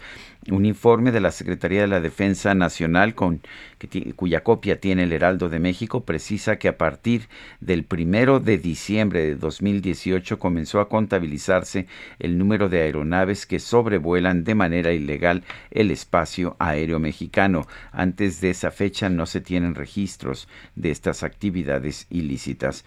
Uno de estos hechos quedó marcado en el reporte, ya que en 2020 las cinco aeronaves de la Fuerza Aérea Mexicana encargadas de detectar vuelos ilegales hicieron descender una avioneta. Esto ocurrió en las inmediaciones de las ruinas de Chacchoven, en Quintana Roo, donde un grupo de sujetos descendieron de la aeronave y comenzaron a disparar contra soldados del ejército mexicano. En la refriega, un cabo del regimiento de caballería motorizado perdió la vida y tres de sus compañeros fueron heridos. Un general de brigada, un cabo y un soldado del cuartel general de Zona Militar. Según el informe de la Sedena, en total, de diciembre del 2018 a febrero del 2022, se registraron 92 aeronaves que sobrevuelan de manera ilegal sobre el espacio aéreo que abarca la zona económica exclusiva ubicada en el Mar Caribe y el Océano Pacífico. Las aeronaves provenían del Caribe, Centroamérica y Sudamérica. En total se han asegurado 24 aeronaves.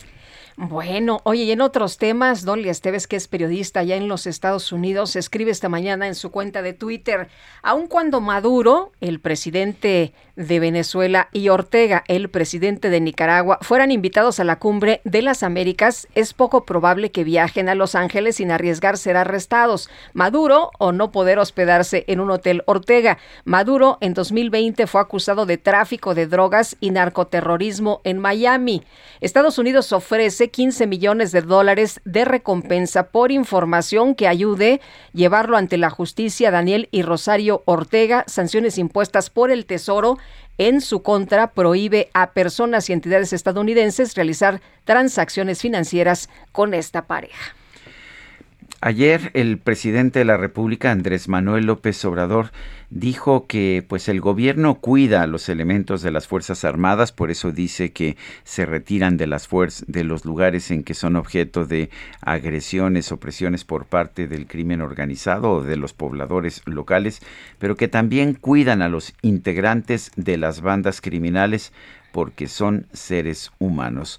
Max Kaiser es analista político, está en la línea telefónica. Max Kaiser, esta declaración de parte de un presidente que suele soltar muchas declaraciones sorprendentes ha sorprendido a muchísimos, ha generado una serie de cuestionamientos muy importantes. ¿Qué opinas tú? Y es eh, lo que nos está diciendo es verdad, realmente está el Estado mexicano cuidando a los integrantes de las bandas criminales. Sergio Lupita, qué gusto estar con ustedes y con todo su auditorio esta mañana. Pues mira, he escuchado desde ayer y leído desde ayer a personas que decían, bueno, este salió de contexto o no es exactamente lo que quiso decir. Y yo creo que es exactamente lo que quiso decir. A ver, creo que no debemos aclarar que en un Estado democrático el presidente y toda autoridad tiene que cuidar los derechos humanos de todas y cada una de las personas en el ejercicio del poder a la hora de tomar decisiones o actuar. Eso es clarísimo y espero yo, sigo esperando que a eso era a lo que se refería el presidente, pero creo que no, Sergio, eh, creo que eh, se refiere literalmente a la palabra que utilizó, que es cuidarlos, y eso me preocupa muchísimo, porque, digamos, esta e, e, esta dinámica de cuidar a las Fuerzas Armadas y cuidar a los eh, miembros o integrantes del crimen organizado, a los que deja completamente desprotegidos es a los ciudadanos. Déjame te doy unos datos de Causa en Común, esta organización que se dedica al estudio de la violencia y la inseguridad, solo de estos cuatro meses que van en 2022. Solo de los cuatro meses que van en 2022 ha habido 150 masacres ha habido 1.940 atrocidades, ha habido 534 casos de tortura y 246 asesinatos de mujeres con crueldad extrema. Esto quiere decir que los que están desprotegidos, a los que no están cuidando, es a los ciudadanos. Y eso me preocupa muchísimo. Yo entiendo perfecto que a todas y a cada una de las personas, incluso aquellos que son delincuentes, se les deben respetar los derechos humanos en un Estado de Derecho y por lo tanto la idea no es que el ejército y la Guardia Nacional salga a las calles a dispararle a cualquiera que tenga cara de criminal, pero sí se trata de cuidar a la población. Pues, pues sí, ¿no? Los derechos humanos son para todas las personas. Oye, eh, yo creo que nadie estaría de acuerdo en que detengan a una persona eh, probable responsable de un delito y que lo torturen o que no haya un juicio justo. Pero, Max, eh, ¿qué pasa con este tema que vemos de manera recurrente? Abrazos, no balazos. Hay que cuidar a los integrantes de las bandas criminales, los operativos para favorecer al hijo del Chapo, bajarse a saludar a la mamá del Chapo, como que da un mensaje de, pues, de que sí se cuida a los criminales. absolutamente, y creo que hay un, un error gravísimo de concepción de qué es el, cuál es la labor del Estado, ¿no? Eh, eh, estamos ya por cumplir, si no es que ya se rebasaron, los 120 mil homicidios dolosos, que seguramente quedarán impunes más del 90%, en lo que va del sexenio. Esto ya es más de todos los homicidios que se registraron en el sexenio de Felipe Calderón. Y esto entonces es gravísimo, porque la mitad del sexenio ya se superó el sexenio que los mismos que están hoy en el gobierno decían que era el sexenio más violento y donde se había provocado la violencia. E, el presidente creo que entiende muy mal las cinco cosas que en todo el mundo se hacen en contra del crimen organizado y se hacen las cinco. Es decir, el presidente habla de las causas, del tejido social, de la pobreza y demás, y sí, sí es cierto que en los países donde se ha logrado detener, contener, controlar al crimen organizado, la reconstrucción del tejido social es básica, es importante, pero es solo una de cinco medidas. Las otras cuatro son el uso de la fuerza legítima, es decir, el Estado tiene la fuerza legítima, tiene el derecho a utilizarla para proteger a la ciudadanía. Dos, hay que hacer justicia, es decir, todas aquellas personas que cometen un delito tienen que ser puestos a disposición de un juez, se les tiene que comprobar y eh, los delitos y se tienen que se tienen que quedar en la cárcel, tienen que cumplir sentencias, si no no sirve de nada. Tres, hay que ir por su dinero y por su infraestructura. Hay que atacar la infraestructura y la capacidad económica que tienen, si no no sirve de nada. Y cuatro, hay que buscar la cooperación internacional, porque estas son redes. ahorita lo que estamos viviendo en México es la guerra del fentanilo esta, esta, esta droga sintética que, que, sustituye de manera dramática los opiáceos, pero mata a personas. Bueno, sin la cooperación internacional no funciona. Entonces el presidente dice, solo vamos, abrazos, no balazos, solo vamos a atacar a las causas que son la pobreza y la desigualdad. Bueno, eso no es suficiente. Ya ha quedado claro en todo el mundo que sin las otras cuatro medidas no sirve de nada. De nada sirve reconstituir el tejido social si se les deja a las bandas del crimen organizado hacer lo que quieran. Lo curioso es que veo que tanto en las declaraciones del presidente y de sus ah, seguidores, de sus simpatizantes, veía yo unos tweets de Pigmenio Ibarra ayer, pues lo que dicen es que el culpable de toda la violencia que estamos viendo hoy es el gobierno de Felipe Calderón. ¿Es Felipe Calderón el culpable de la violencia que hoy vemos? Eh, eh, es, una, es una reducción muy chafa y una caricatura muy chafa, ¿no?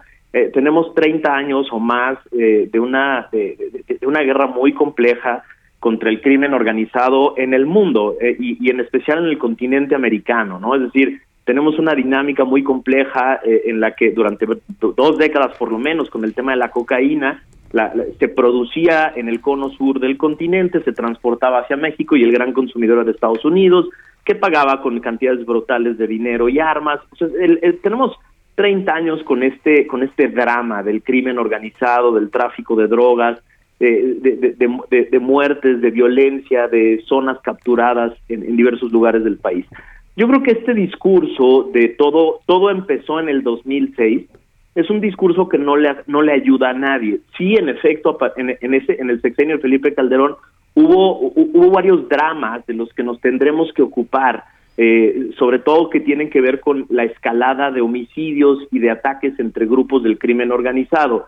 Pero es muy chafa decir que ahí empezó el problema. Veinte años antes de ese sexenio ya teníamos un entramado complejísimo de un mercado gigantesco en Estados Unidos de todo tipo de drogas, que además es el encargado de llenar de armamento a todo el continente y de cantidades impresionantes de recursos económicos que hacen que se corrompan los diferentes gobiernos, no solo de México, sino del resto del continente. Entonces, no, el cáncer del crimen organizado tiene varias décadas y hemos hecho la lucha, la, lucha más perversa que se puede, porque lo único que hemos atacado es, al, es a la oferta, lo único que se ha generado es escaladas de precios, la demanda no se toca, y entonces lo que tenemos es todavía un mercado gigantesco que requiere mucha droga, que utiliza mucho dinero, que produce eh, crímenes en los lugares donde se consume y pues no hemos atacado nada y es chafísima pensar que todo se que todo se reduce a acabar con la pobreza, ¿no? Es casi decir que la pobreza es la que lleva a las personas a dedicarse a un negocio multinacional que está a la par del negocio de las armas y, y de la energía, ¿no? Es decir, lo que se mueve de dinero en el mundo y sobre todo en América eh, con respecto de las drogas,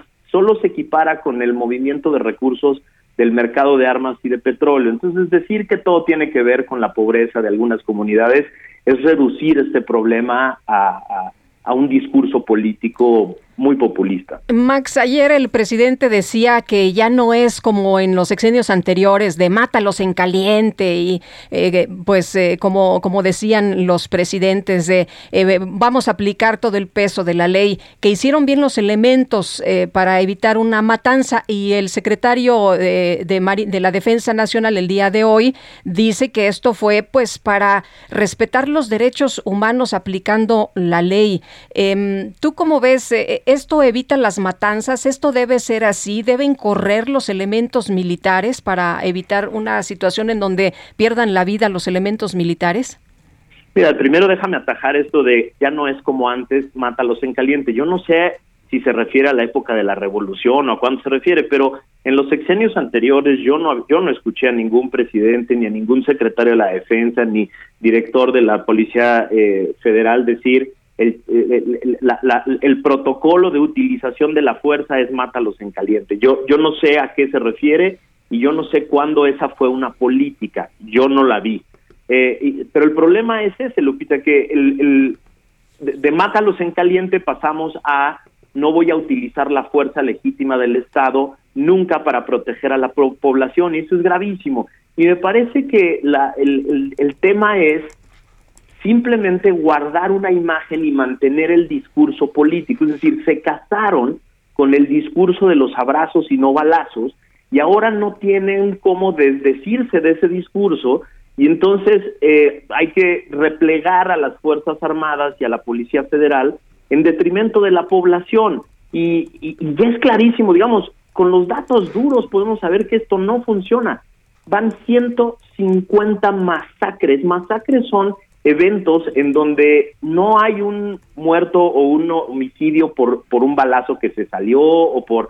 No, una masacre es un evento en el que varias personas eran objetivo de un grupo y fueron asesinados en un evento concreto. Van 150 de estas en cuatro meses, hombre, y van más de 11, van 11 reporteros asesinados. Entonces, no, no está funcionando y sí creo que la población merece que el Estado la cuide, que el Estado la proteja de estas personas que no tienen los, los intereses de la población en su cabeza. Max Kaiser, yo quiero, yo quiero agradecerte el que hayas conversado con nosotros esta mañana. El agradecido soy yo. Eh, un saludo a todo el auditorio y otro para ustedes. Gracias, igualmente. Buenos días. Pues eh, Luis Crescencio Sandoval, como ya le decíamos, titular de la Secretaría de la Defensa Nacional, señaló en la mañanera que la actitud del ejército al ser perseguido por presuntos miembros del cártel de Jalisco Nueva Generación fue para respetar los derechos humanos y aplicar la ley de uso de la fuerza. Vamos a escuchar.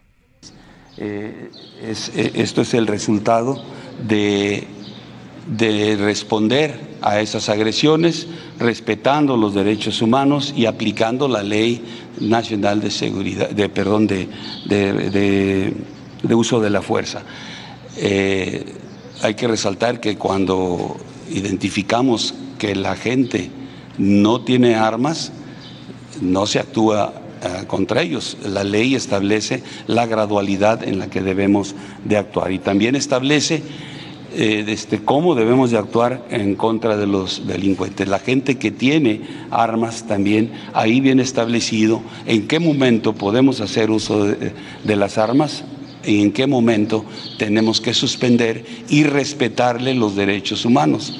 Esta ley nacional del uso de la fuerza, eso es lo que busca una serie de lineamientos que eviten el uso excesivo de la fuerza y en, esa aplicación pues el respeto a los derechos humanos de ese delincuente y de la demás eh, gente que en algún momento. Bueno, pues ahí la declaración del titular de la Secretaría de la Defensa Nacional que tengo entendido que sí llevaban armas. Pues yo vi como un, eh, un, convoy, ¿no? Lleno de gente con armas, pero bueno. Bueno, son las 8 con 24, vamos a una pausa y regresamos. Con tu amor,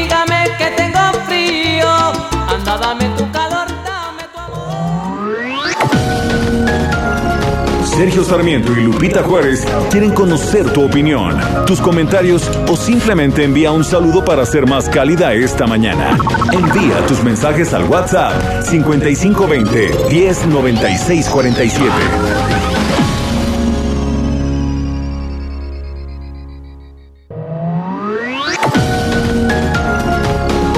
Continuamos con Sergio Sarmiento y Lupita Juárez por El Heraldo Radio. Jaque Mate con Sergio Sarmiento.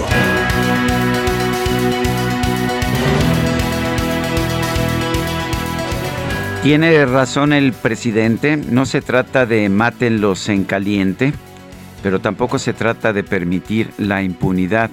Por supuesto que las Fuerzas Armadas y las policías tienen que actuar de conformidad con la ley y tienen que respetar los derechos humanos de las personas que pues que puedan estar o violando la ley o que puedan estar teniendo una vida tranquila pero que son acusadas en un momento determinado o son confundidas. Lo que no podemos aceptar es simple y sencillamente que la autoridad no haga su trabajo, que la autoridad no combata al crimen, que la autoridad permita que el crimen haga lo que quiera con los ciudadanos. Hay una muy buena razón por la cual eh, en México y en cualquier lugar del mundo tenemos una autoridad que combate la delincuencia y que combate al crimen. Y la razón es que las víctimas somos ciudadanos comunes y corrientes de todas estas ah, violaciones a la ley que llevan a cabo los criminales. Lo que habría que pedirle al presidente no es por supuesto que maten caliente a los criminales, pero que sí cumpla con esta promesa que hizo cuando tomó posesión como presidente de la República y dijo que defendería y haría eh, que se aplicara la, ley y, y, todas las leyes que emanan de la Constitución de la República Mexicana. Creo que no se trata de pedir más, más que el cumplimiento de la ley. Yo soy Sergio Sarmiento y lo invito a reflexionar.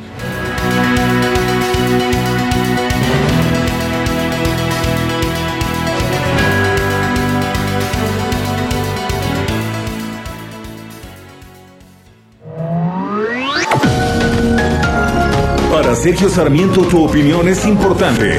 Escríbele a Twitter en arroba Sergio Sarmiento.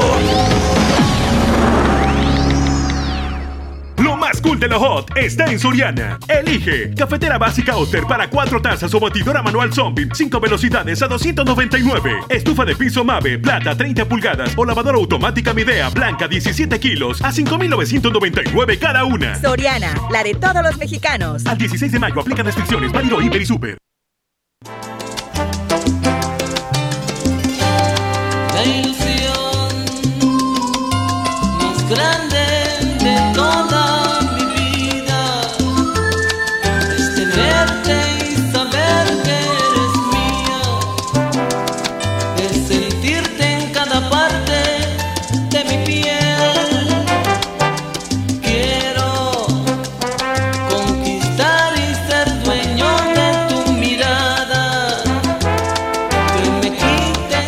Pues sí, Willy González, el cantante que estamos escuchando esta mañana, que nació en Bayamón, Puerto Rico, es intérprete de este tipo de salsa de salón, de la salsa puertorriqueña, le llaman la salsa en línea también. Esto que estamos escuchando se llama Si tú fueras mía.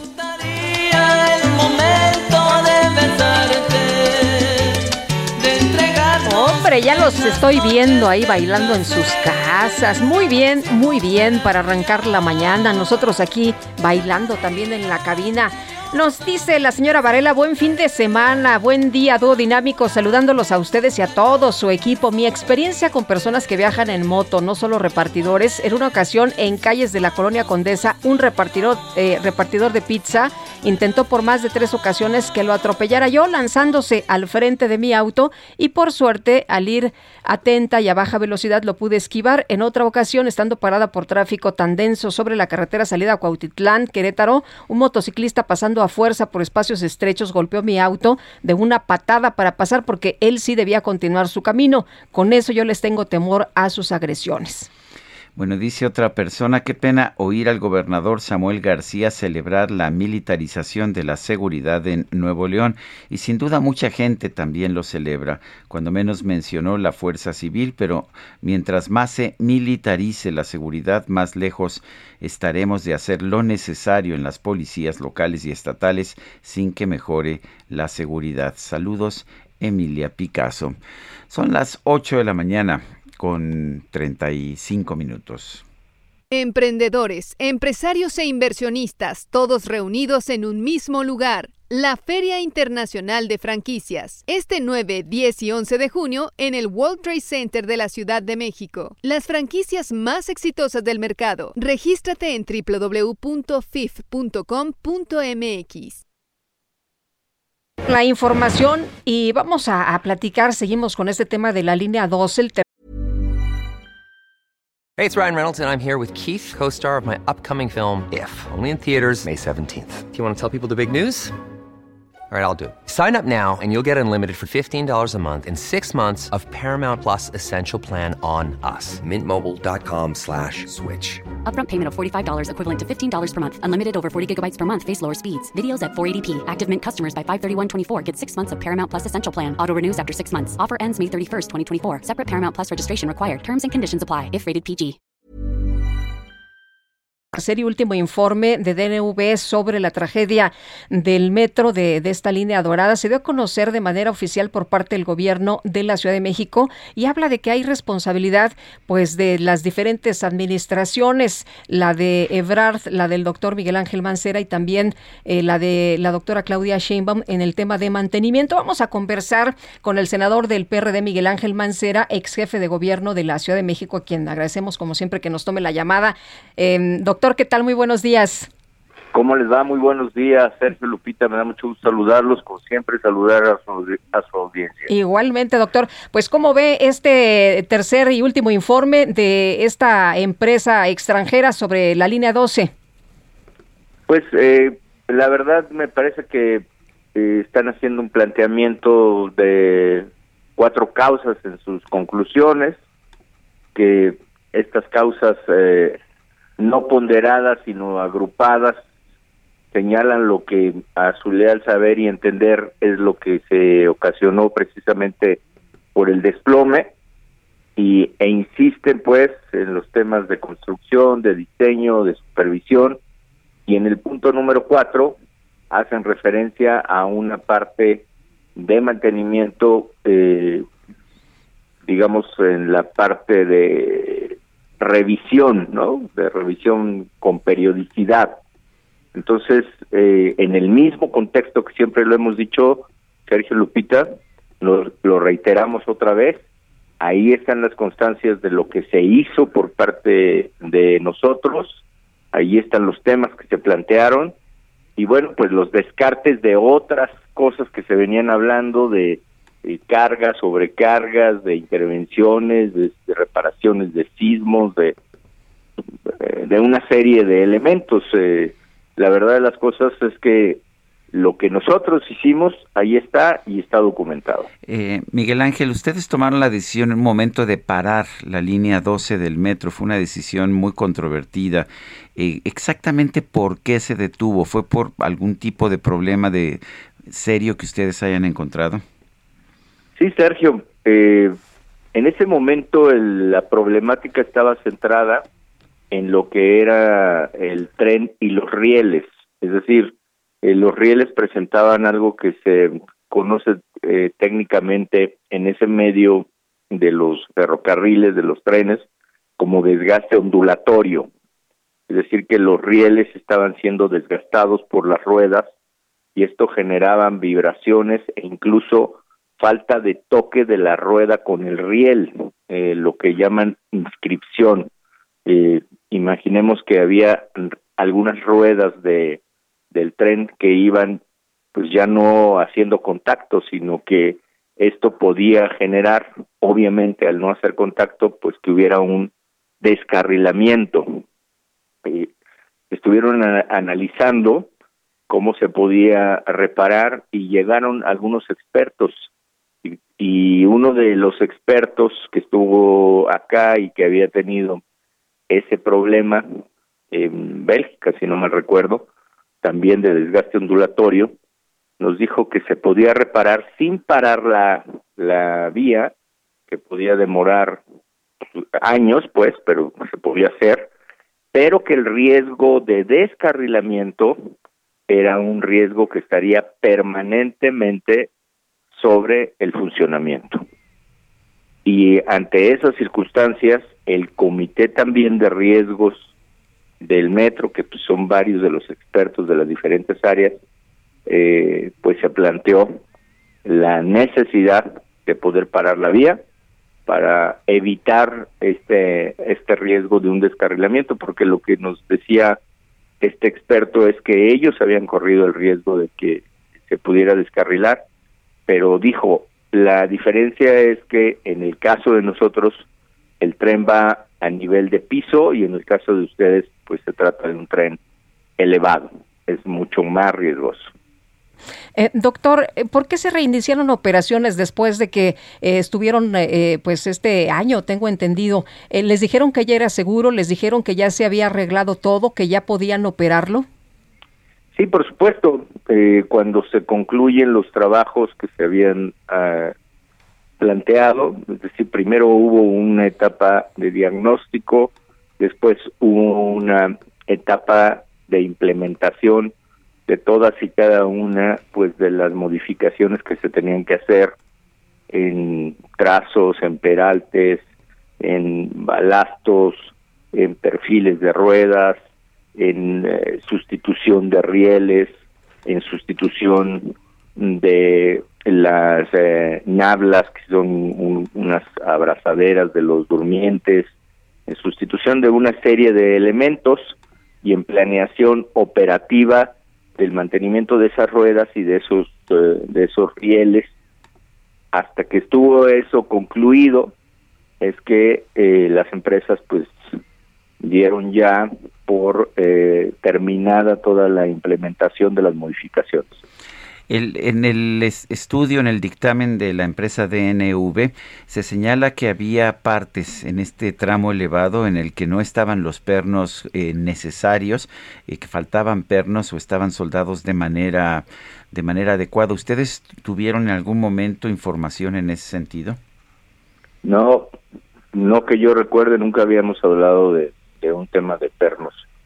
Sergio Lupita, nunca, nunca sobre ese ese tema en la falta de pernos en construcción.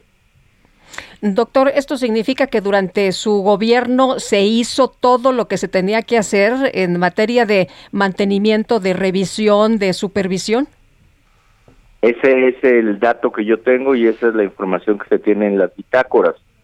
Eh, en el mismo sentido, y este es un tema muy importante, cuando vino el sismo, se contrató a una empresa, vino el sismo y en redes sociales, porque hay que decirlo así, así fue, en redes sociales se manda una alerta de que una columna, una columna del tramo elevado estaba presentando pues eh, exposición de, de varillas, o sea, este, que estaban a la vista las varillas.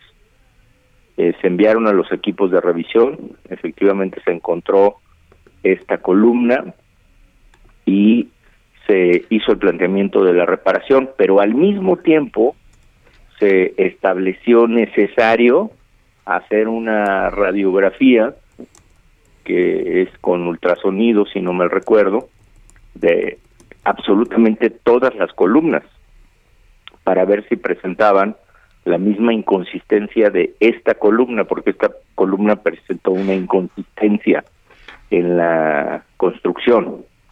Estaba ausente de algunas eh, algunos amarres que debe que debería de haber llevado. Se hizo el barrido absolutamente de todas las columnas del tramo elevado y se encontró el resultado de que no, que era esa columna la que lo presentaba, que las demás estaban bien. Y hay una nota muy importante aquí porque este es un informe que en su momento se presentó al Senado de la República eh, la empresa que se contrató estableció en el contrato que eh, haría todo su trabajo para poder dejar en condiciones de seguridad operativa para los usuarios de esta línea cuando concluyera sus trabajos. Muy bien, pues doctor, le agradecemos como siempre que pueda platicar con nosotros. Muy buenos días. Al contrario, muchas gracias, Sergio Lupita. Un fuerte abrazo y saludos a su audiencia otra vez. Hasta luego. Son las 8 de la mañana con 44 minutos. El director general del Metro, Guillermo Calderón, dio a conocer que la rehabilitación de las siete curvas en el tramo subterráneo de la línea 12 se va a concluir en noviembre de este año y tendrá un costo de 405 millones de pesos. En una conferencia de prensa en las instalaciones de la línea 12, el funcionario explicó que los trabajos de rehabilitación se realizan en las curvas con radios menores a 500 metros, que se ubican en el tramo que va de Atlalilco a Mixcuac como parte de las recomendaciones que emitió el Comité Técnico Asesor. La finalidad de las labores es sustituir rieles durmientes y balasto por unos de mayor dureza, es lo que comentó Guillermo Calderón, así como mejorar la subbase que soporta estos elementos de las vías, de manera que eh, entre los trabajos ejecutados en esta fase de, de reforzamiento se descarta la sustitución de 9.300 metros de riel por uno de mayor dureza, 7.800 durmientes y más de 25.000 metros cúbicos de balasto afectado por la, humedad. Todo ello permitirá disminuir los costos de mantenimiento entre el 30 y un 40%, o sea que no será toda, no será todos los 9.300 metros de riel, pero sí allá en la parte de las curvas. Son las 8 de la mañana con 45 minutos. Lo más cool de lo hot está en Soriana. Pantalla BIOS Smart TV 32 pulgadas a 3,990 y pantalla Sharp Smart TV 70 pulgadas 4K UHD a 15,990 pesos. Soriana, la de todos los mexicanos. Al 16 de mayo, aplica restricciones. Válido Hiper y Super. Y continuamos, continuamos con Antonio Bautista, coeditor de Estados en el Heraldo de México. El tema que hoy nos trae es pues la migración cubana que crece en México y que se ha visto así en los últimos tres meses. Toño, cuéntanos, buenos días. Sergio Lupita, buenos días. Cinco luchadores cubanos que acudieron al Campeonato Panamericano de la Disciplina en Acapulco Guerrero se fugaron de la delegación de su país a principios de mayo. Uno de ellos era el campeón mundial Ismael Guerrero. Estos cinco atletas se sumaron a la cifra de cubanos que buscan salir de la isla y que ahora han hallado una nueva ruta por tierra para tratar de llegar a Estados Unidos a través del territorio mexicano. En el primer trimestre de 2022, la cifra de personas migrantes originarias de Cuba, de acuerdo con datos de la Unidad de Política Migratoria de la Secretaría de Gobernación, ha tenido un incremento de casi 4.000% al compararlo con el mismo periodo del año pasado, al pasar de 294 a más de 11.000 migrantes de la isla presentados y canalizados por las autoridades mexicanas. Y la cifra va en aumento mes con mes. De enero a marzo casi se duplicó. En el primer mes del año se reportaron 2.215 personas originarias de Cuba que ingresaron a estaciones migratorias o albergues de la red DIF.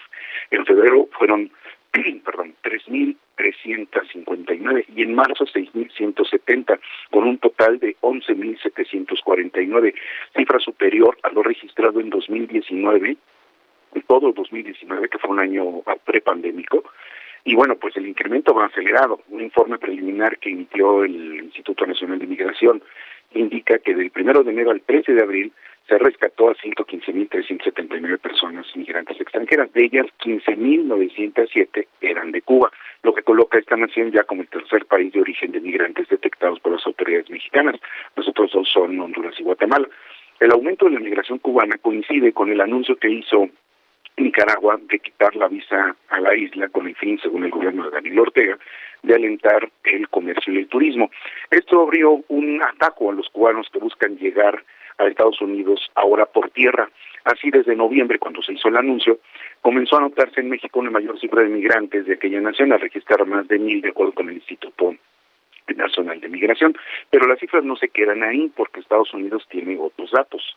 La Oficina de Aduanas y Protección Fronteriza reportó en el año fiscal 2021 que la frontera sur eh, pues fueron detectados, eh, registrados, detenidos o expulsados 38.674 cubanos y de enero de este año eh, pues se tiene el reporte de casi 10.000.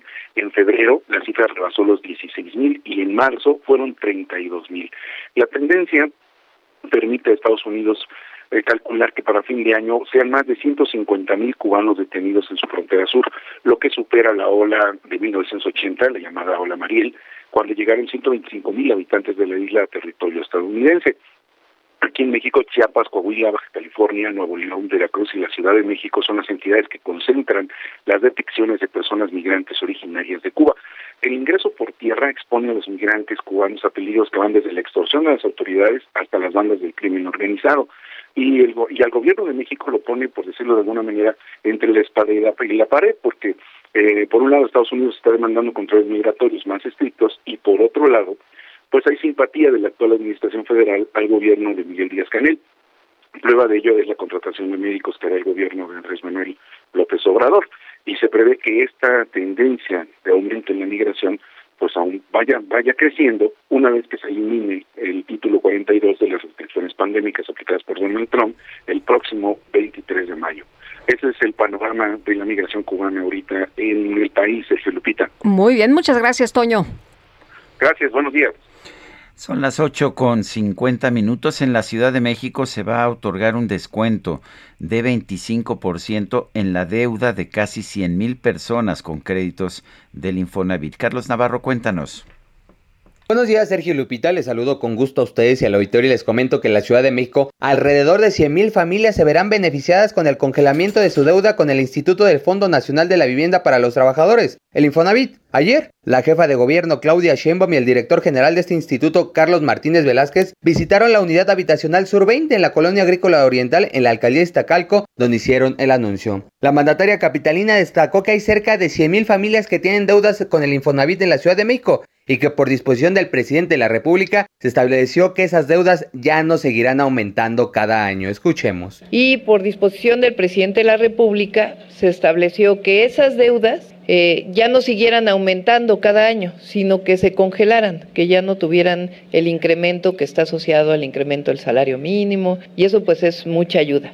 Pero no solo eso, sino que se condone una parte de la deuda. Eso es a partir pues de la inscripción a las páginas del Infonavit. Entonces realmente es algo muy bueno porque para 100 mil familias que todavía tienen deuda con el Infonavit es más o menos una condonación del 25% de su deuda y una congelación de las mensualidades que tienen que dar. Por su parte, Carlos Martínez hizo un llamado a toda la población de la Ciudad de México que haya sacado un crédito con el Infonavit antes de 2016 para que conviertan sus créditos de salarios mínimos a pesos. Escuchemos. Eh, que íbamos a terminar con las deudas impagables, que ya no iba a haber más incrementos de las deudas que estaban antes en salarios mínimos y que dependían de la inflación o el salario cada enero, que todos ustedes con el Jesús en la boca decían, ¿y ahora cuánto me va a subir mi crédito? Bueno, pues hoy venimos a anunciar aquí en la Ciudad de México la ventanilla universal de cambio de créditos de salarios mínimos a pesos. El funcionario federal señaló que esto lo van a lograr de manera sencilla.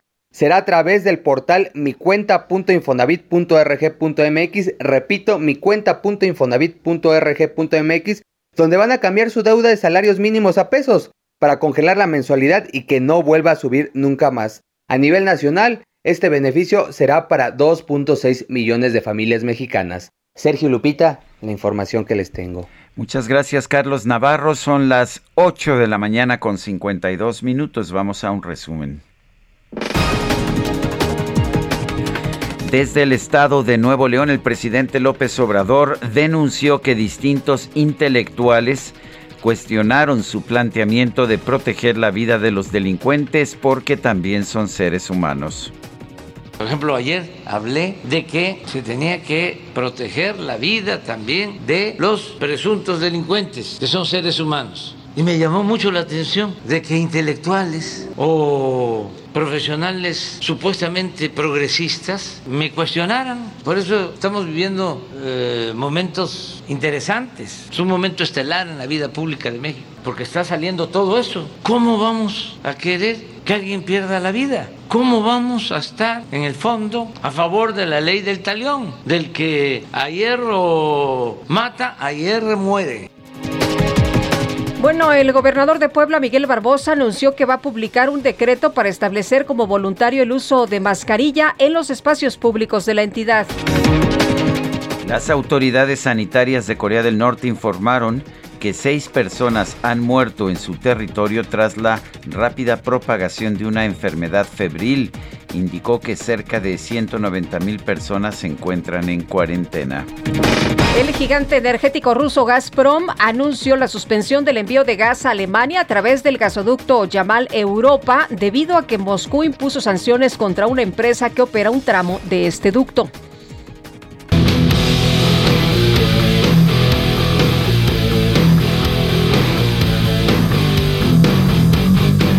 En Brasil se hizo viral la noticia del nacimiento de un niño llamado Luan Figueiro, ya que este se dio el pasado 7 de mayo en el estadio Couto Pereira en Curitiba en pleno concierto de la banda de rock Metallica, mientras tocaban la canción Enter Sandman. Tras darse a conocer el caso, James Hetfield, vocalista de Metallica, llamó por teléfono a los padres de Luan para felicitarlos. Oh my God. Congratulations, you guys. oh my god, hi. I'm crying. Never, never land.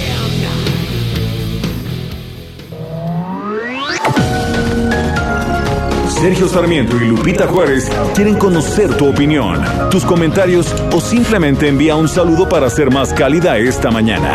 Envía tus mensajes al WhatsApp 5520 109647.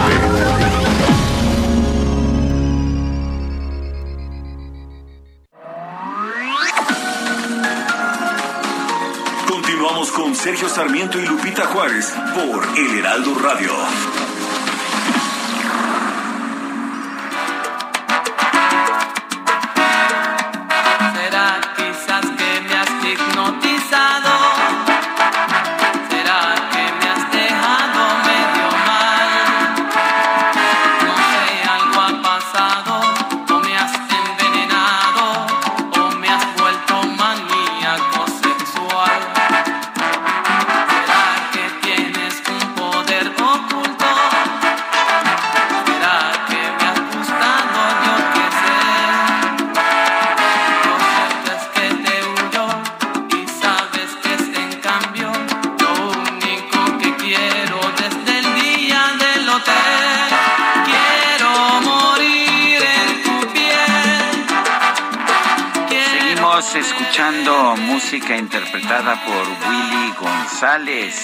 Cumpleaños el día de hoy, nació, nació el 13 de mayo de 1958 en Bayamón, en Bayamón, Puerto Rico. A mí, a mí me gusta mucho, es, es, pues es de los clásicos, Lupita, ¿qué te puedo decir? Este, se le escucha mucho, ha tenido bastante éxito aunque me dices que no lo conocías de nombre, ¿no? No, no, no, de nombre no, pero ¿qué tal sus rolas, eh? ¿Qué tal? Eso sí las identifica uno y cuántas veces las habremos bailado. Día tras día. Hombre las nueve con un minuto. Disfrutando esta mañana de la música. Oye, nos dice una persona de nuestro auditorio, saludos desde Guadalajara. Ah, pues muchos saludos a todos nuestros cuates allá en Guadalajara. ¿Qué pasó con el precio y el abasto de gasolina? He acudido ya a tres diferentes gasolineras y solo tienen premium de 23.99. ¿Qué pasó con las promesas de la 4T? Ayer me mandaban una fotografía de Lerma, allá en el Estado de México, la premium 24 con bueno, dice otra persona, si ustedes tuvieran aspiraciones políticas o la oportunidad de trabajar sirviendo al país, ¿cuál sería el puesto ideal para cada uno de ustedes? Yo veo a mi vecina Lupita como secretaria de Educación y a Sergio al menos como secretario de Gobernación o presidente de la República. Incluso saludos desde Contadero en Coajimalpa, Arturo Andrade. Yo la verdad no tengo vocación de servidor público. Ni aspiraciones, ¿eh? Ni aspiraciones. ¿eh? Me han ofrecido varias veces cargos públicos, siempre he dicho que no. Eh, y mire que uno de los cargos que me han ofrecido es ser embajador, que sí se me antoja, pero pienso que no es, que no tengo esa vocación, pienso que esos cargos deben ser para funcionarios preparados para eso. Pues yo paso, don Arturo, la verdad. recibo recibo un, un este una invitación de de una sobrina mía, eh, a quien quiero muchísimo, y de manera que déjeme compartirla con nuestro público, es para la presentación eh, de la, la, obra de teatro, una obra para niños, Pequeña Bruja, de Pascal Brulemans, con la dirección de mi queridísima Violeta Sarmiento. Esto es desde el 14 de mayo hasta el 3 de julio, los sábados y domingos a las 12.30 en el Teatro Julio Castillo, el Teatro del ah. Bosque del complejo Julio Castillo. Por eso el otro día este, andaba, andaba yo equivocado. Eh, sí, es Pequeña Bruja allá en el Teatro del Bosque, eh, Julio Castillo. Eh, y bueno, pues ah, ojalá que vaya la gente. Tengo entendido que en el estreno de mañana, 14 de mayo, la entrada es gratis, posteriormente será de 80 pesos en el Centro Cultural del Bosque que está allá en el Paseo de la Reforma, allá junto al Campo Marte. Y una pues una felicitación a Violeta Sarmiento, a quien tanto quiero. Son las nueve de la mañana con cuatro minutos. Prepárate, prepárate. Vamos a activar todos tus sentidos. La micro deportiva. Todos nos movemos al ritmo de salsa.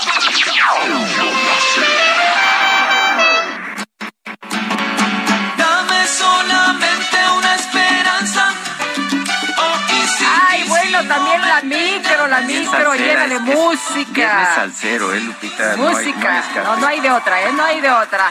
¿Cómo estás, mi querido Julio Romero? Muy bien, ¿Cómo Sergio. Estás? Buenos Lupita, días. muy bien, muy bien, muy buenos días, amigos del auditorio. Oye, ¿tú sí bailas o no bailas? Exacta, este, muy mal, pero sí. ¿Sí? De repente sí, sí, sí. Y exactamente ese es el mensaje. Solo dame una esperanza. Esa es la micro, la micro deportiva. Bueno, llegamos a la otra orilla, por fin es viernes, lo logramos. ¿A qué Oye, precio? en la madrugada que saludé aquí a los compañeros de la redacción, les digo, muchachos, ya es viernes. Dicen, sí, pero ¿a qué costo hemos llegado? Sí, sí, sí, sí. Ay, este, ay, ay. La verdad es que este, ha sido...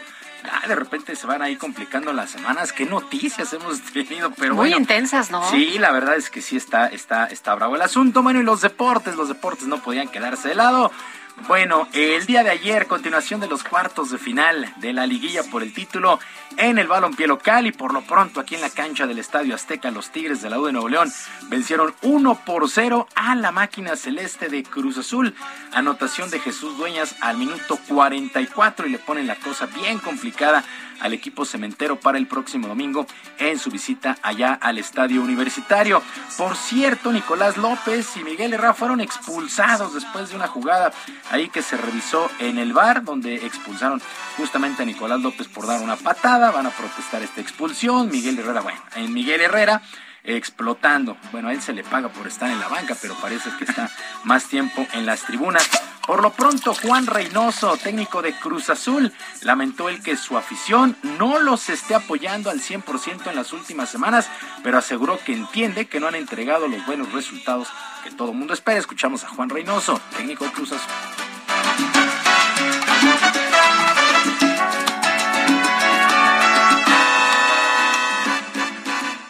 Pero bueno, esperemos que la gente sea más comprensiva, que, que los muchachos son seres humanos, no son robots, pueden tener una tarde o noche mala, este, pero como te repito, para estar en este club hay que sobrellevar estos momentos. A, nadie le ha ido bien desde que el primer partido que, jugó aquí, y bueno, los nombres que mencionas, a varios hoy este, los abuchea o están en entredicho, y seguro este, el domingo van a mostrar otra, otra cosa. Los ojitos un día me enamoraron, los labios tiernos que siempre.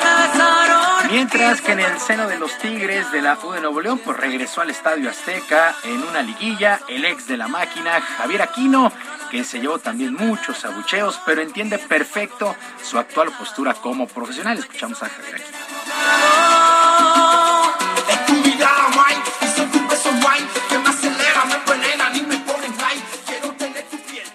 Pero bueno, yo dentro de, dentro de mí sé lo que siento por el club, sé lo que siento por esa institución y por toda la gente que, que me apoyó y al final del día, ¿no? Yo no les guardo rencor, si me quieren abuchar perfecto, tampoco pido que me aplaudan porque obviamente represento otro, a otro equipo y estoy muy feliz ahí, pero bueno, yo me quedo con hacer mi partido, tratar de hacer las cosas bien y representar a Tigres de, de una manera digna. Tigres 1 por 0 sobre el equipo de Cruz Azul. La vuelta para el domingo. Mientras tanto, los rojinegros del Atlas, los rojinegros del Atlas vencieron 2 por 1 a las Chivas en el partido de ida. Jeremy Márquez a los minutos 28 y 44 marcó por el conjunto rojinegro, mientras que Cristian Calderón al 54 descontó por las Chivas. También tienen bien complicado el regreso para el domingo en el Jalisco. Me parece que las Chivas entregaron totalmente el primer tiempo, no, no se conectaron, reaccionaron hasta la segunda mitad, consiguieron una anotación, pero se quedaron, se quedaron cortos. Así es que, eh, pues así las cosas. Para el día de mañana, Puebla contra las Águilas del América en la cancha del Estadio Azteca, pues es uno de los enfrentamientos. Están empatados a uno, mientras que Pachuca estará recibiendo al San Luis con el global empatado a dos. Y continúan las reacciones luego de la derrota del púgil Saúl El Canelo Álvarez el pasado fin de semana ante el ruso Dimitri Vivol allá en Las Vegas. Por lo pronto, el futbolista del Galaxy de Los Ángeles, Javier El Chicharito Hernández, pues salió al paso tras las críticas que ha recibido el Canelo Álvarez.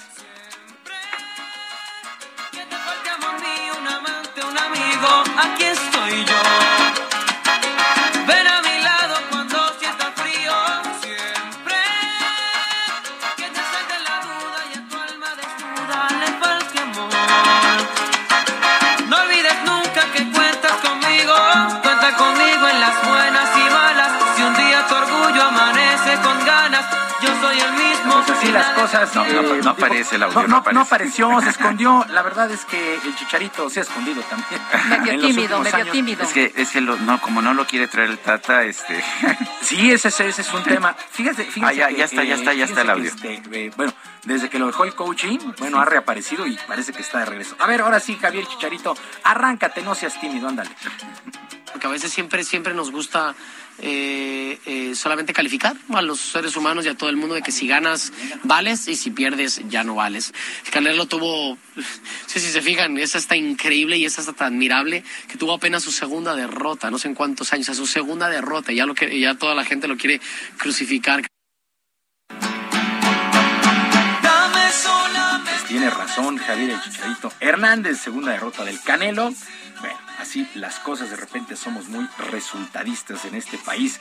Bueno, en otras cosas, se dio a conocer el calendario de la temporada 2022 en el fútbol americano de la NFL y toda la actividad arranca con los campeones carneros enfrentando a los Bills de Buffalo cuando pues el próximo 8 de septiembre en el SoFi Stadium como ya es toda una tradición, el equipo campeón se presenta en horario y día estelar en la semana 1 y el rival la verdad es que parece de lujo. Bills de Búfalo contra los Carneros, en verdad sí luce bien atractivo este juego. En la semana 1 destacan pues varios duelos, los Bucaneros de Tampa Bay con Tom Brady si es que no se decide, retirarse antes, bueno, estará enfrentando a los Vaqueros de Dallas. Los 49 de San Francisco, mi querido Sergio, tienes chamba para ese domingo contra los Osos de Chicago. Ese fin de semana, la semana 1, los Acereros de Pittsburgh que están buscando un nuevo mariscal de campo para sustituir a Ben Roethlisberger contra los Bengalíes de Cincinnati, un duelo ahí de la conferencia norte. Los Raiders estarán enfrentando a los cargadores el primer lunes por la noche, los Broncos de Denver contra los Halcones Marinos de Seattle. Pues ya, así es que eh, pues arrancará la temporada 8, 8 de septiembre, 8 de septiembre en el SoFi Stadium en casa de los campeones carneros. Ya comienza la cuenta regresiva después del draft.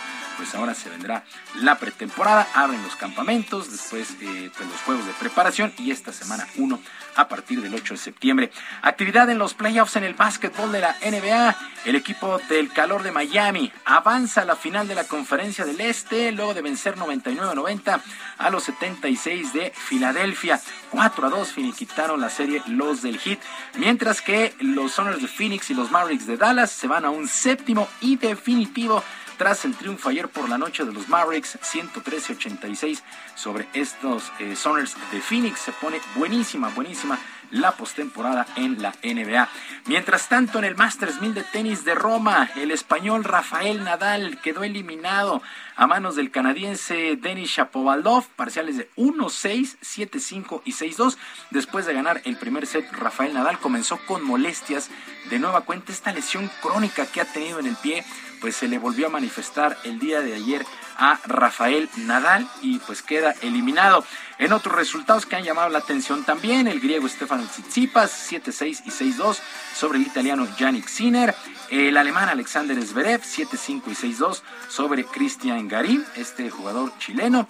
Y pues para más tarde, por ahí de la una y media tiempo del centro, eh, Novak Djokovic, el serbio, estará enfrentando a Félix Auger, el canadiense, pues ya en los cuartos de final de este Masters 1000 de tenis allá en Roma. Sergio Lupita, amigos de la Auditoria de Información Deportiva, este viernes, que es un extraordinario fin de semana, nuestras vías de comunicación en Twitter, estoy en arroba jromerohb, en arroba jromerohb, además de nuestro canal de YouTube, Barrio Deportivo, todos los días a las 7 de la noche, ahí en el YouTube, el Barrio Deportivo. Muy bien. Que tengan un gran fin de semana y que sus equipos ganen. Muchas gracias, mi querido Julio. Buenos días. Buenos días. Bueno, y estamos, estamos solicitando el apoyo de nuestros amigos del auditorio. Se necesitan donadores de sangre sin importar el tipo de plaquetas y plasma para Alejandro Pulatusen. El paciente se encuentra en la lista de espera para trasplante de hígado. Este procedimiento puede ser en cualquier momento, por lo que eh, pues la- las personas, si nos hacen el favor de apoyar, de ayudar, pueden empezar a donar a partir de este jueves 12 de mayo.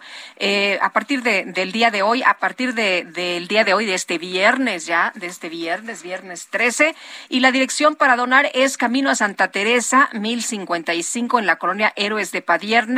La alcaldía es Magdalena Contreras, directamente en el Hospital Ángeles del Pedregal, en el Banco de Sangre. Algunos de los requisitos para donar es eh, de 18 a 65 años, ayuno mínimo de cuatro horas, no haber ingerido medicamentos dos a siete días antes, no haber ingerido alcohol 24 horas antes, no haber utilizado ningún tipo de droga, no haberse realizado tatuajes y perforaciones un año antes, eh, mujeres que hayan tenido embarazos se excluyen de, de plaquetas. Así que, bueno, pues ya sabe usted cuáles son algunos de los principales requisitos para donar y esperemos, esperemos que haya apoyo precisamente para esta persona que lo requiere en este momento. Como decimos, hoy por ti, mañana por mí. Son las nueve con quince minutos. El presidente de los Emiratos Árabes Unidos, el jeque Khalifa bin Zayed Al Nahyan, falleció este viernes a los 74 años. Llevaba varios años con problemas de salud. El Ministerio de Asuntos Presidenciales presenta sus condolencias al pueblo de Emiratos Árabes Unidos y de las Naciones Árabes Musulmanas por el fallecimiento del jefe de Estado, fallecido el viernes 13 de mayo, según un comunicado difundido por la agencia de noticias oficial WAM. El gobierno decretó un duelo oficial y, declaró que las banderas deben estar a media asta por un periodo de 40 días con trabajos suspendidos en el sector público y privado durante los tres primeros días y un duelo en que se decreta un feriado de tres días. El jefe del Estado aparecía rara vez en público desde que sufrió un derrame cerebral en enero del 2014. Bueno, y Rusia anunció que se verá forzada a tomar medidas de represalias si Finlandia se une a la OTAN, pero me parece que no será el único país que se está creando un cerco. Y la doctora Aribel Contreras Suárez es coordinadora de la licenciatura en negocios globales de la Universidad Iberoamericana, con quien vamos a platicar precisamente de este, de este tema. Eh, doctora, muy buenos días, gracias por conversar con nosotros. Pues eh, Rusia anuncia represalias, pero eh, ¿cómo ve usted la, la situación? En realidad eh, tiene que hacerlo, tiene que decir que, va a, a pues eh, reaccionar de esta manera? Muy buenos días, Lupita y Sergio. Un gusto saludarlos y estar aquí con ustedes. A tu atinada pregunta, Lupita, es importante resaltar que para Rusia, claro que eh, desde su punto de vista es una amenaza a la seguridad de su frontera, puesto que al día de hoy, como se encuentra configurada la OTAN, con el ingreso de, Finlandia se duplicaría esta frontera. Es decir, desde el punto de vista de Rusia, eh, desde el punto de vista del Kremlin, eh, entonces la amenaza se multiplica por dos. Cuando entendemos la historia, Lupita, de que pues los grandes lazos históricos donde Finlandia fue territorio de, de Rusia hasta el siglo eh, hasta el siglo XX cuando en, en 1917 logra la independencia pues es cuando empieza una nueva era en la relación Finlandia-Rusia una una era donde inclusive Finlandia después de la Segunda Guerra Mundial tenía una política exterior de total neutralidad y eso le convenía mucho a, a la entonces Unión Soviética. Actualmente con Rusia eh, la relación ha sido de gran cordialidad, al compartir frontera pues comparten también problemas, pero ante la situación de lo que sucede en Ucrania, pues hemos visto que tanto Suecia como Finlandia ya lo habían puesto sobre la mesa. Y el día de ayer cuando ya el Parlamento finlandés oficializó su aprobación y entonces el presidente y la ministra correspondiente de dicha nación eh, anuncian oficialmente este eh, proceso de, de adhesión, pues las alarmas no se dejaron esperar de encender y, y ahora estaremos viendo a un Putin donde no nada más debe de tener un frente militar y su atención en Ucrania, sino también ahora estará abriendo un nuevo frente político para ver qué es lo que va a pasar este domingo cuando Suecia anunciará también lo propio en cuanto a su adhesión a la OTAN. Por supuesto que para nada está justificado de que ahora Rusia eh, quiera eh, amenazar públicamente de que eh, tomará acciones militares, pero lamentablemente así está el escenario ante la coyuntura actual, Lupita. ¿Podría en un momento determinado Rusia abrir un segundo frente e invadir Finlandia como invadió Ucrania? Fíjate, Sergio, qué interesante tu pregunta, porque al día de hoy la capacidad de defensa militar rusa ha demostrado que no, eh, no, no, se encuentran posibilidades de seguir abriendo más boquetes eh, en su frontera. Es decir, que si se desfocalizara, tendría que dejar de utilizar no solamente militares, sino también recursos para eh, hacer una eh, nueva estrategia ofensiva en esa frontera. Sin embargo, eh, el hecho de que se haga este anuncio no significa que de inmediato ingresen a la OTAN, tendrán que pasar por esos procesos y aunque el secretario general de la OTAN ya dijo que iba a haber un procedimiento eh, rápido y mucho más ágil que en el pasado, eh, me parece que ahorita Rusia, eh, militarmente hablando, está enfocada en el territorio ucraniano y hablando en términos económicos, le interesa mucho que su rublo y su economía no sigan debilitándose, no sigan teniendo esta gran eh, eh, inflación que ya llegó al 19%, que no siga debilitándose su economía. Y, y, y, por eso es que también está abriendo el frente energético porque está muy atento de cómo va a tener divisas para tener financiamiento para su guerra, financiamiento que se ve debilitado ante la decisión de la Unión Europea de dejar esta gran dependencia energética hacia el gas natural y hacia el petróleo.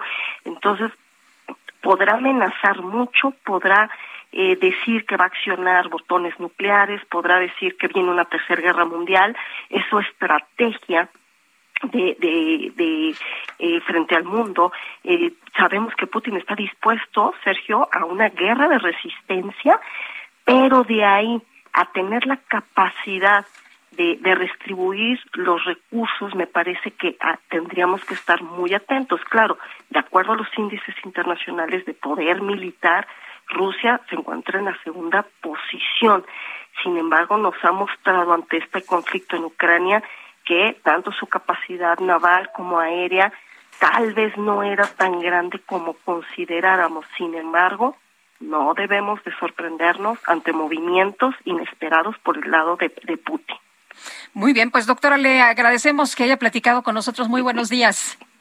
Al contrario, Lupita y Sergio, un gusto siempre conversar con ustedes. Un feliz viernes y hasta pronto. Hasta Gracias. pronto. Bueno, son las nueve de la mañana con 22 minutos. La periodista Lourdes Mendoza, quizá usted lo recuerda, eh, la hemos entrevistado aquí en este programa, tenía un proceso, una demanda por daño moral en contra del exdirector general de Pemex, Emilio Lozoya Austin. Bueno, pues acaba de dar a conocer a través de su cuenta de Twitter lo siguiente, extra, le gané al criminal confeso Emilio Lozoya Austin. El juez del Tribunal Civil dijo que cayó en falsedad y me causó un daño moral. No solo es un corrupto, sino que ya le probé que es un vulgar, mentiroso y un traidor. Además de estar en la cárcel, me tendrá que resarcir el daño y presenta de hecho una pues una fotografía, una imagen de la resolución del Tribunal Superior de Justicia de la Ciudad de México fechado el 12 de mayo de 2022. Esta mañana el presidente López Obrador anunció que ya se reunió con los papás de la joven Devani, Mario Escobar y Dolores Basaldúa. Vamos a escuchar parte de lo que dijo. Ya me reuní con ellos este ahora en la mañana. Gente muy buena, muy buena, un maestro, su esposa, y pues como padres están muy dolidos, deshechos. Y hablé con ellos y hice el compromiso de ayudar a esclarecer lo sucedido y a que no haya impunidad y en eso eh, coincidimos con el gobernador y con las autoridades de Nuevo León. Y vamos a estar pendientes y nos van a seguir ayudando ustedes también porque eh, ayuda mucho la transparencia y la denuncia y la crítica. Entonces este que no hay impunidad y que este, se pueda siempre hacer justicia. Bueno, pues ahí eh, parte de lo expresado por el presidente Andrés Manuel López Obrador. Se pensaba que la reunión iba a ser un poco más tarde. Dice que se reunió ya, de hecho, temprano con los papás de Devani y con el compromiso de agotar todas las líneas de investigación. En el caso, Ricardo Mejía, subsecretario de Seguridad, anunció que esta tarde habrá una reunión en la Fiscalía General del Estado de Nuevo León. Son las nueve con veinticuatro minutos. Regresamos. Tú me has puesto el cascabel.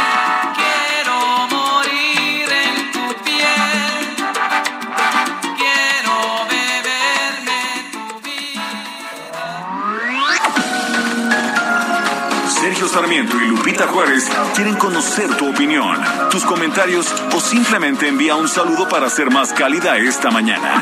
Envía tus mensajes al WhatsApp 5520 109647.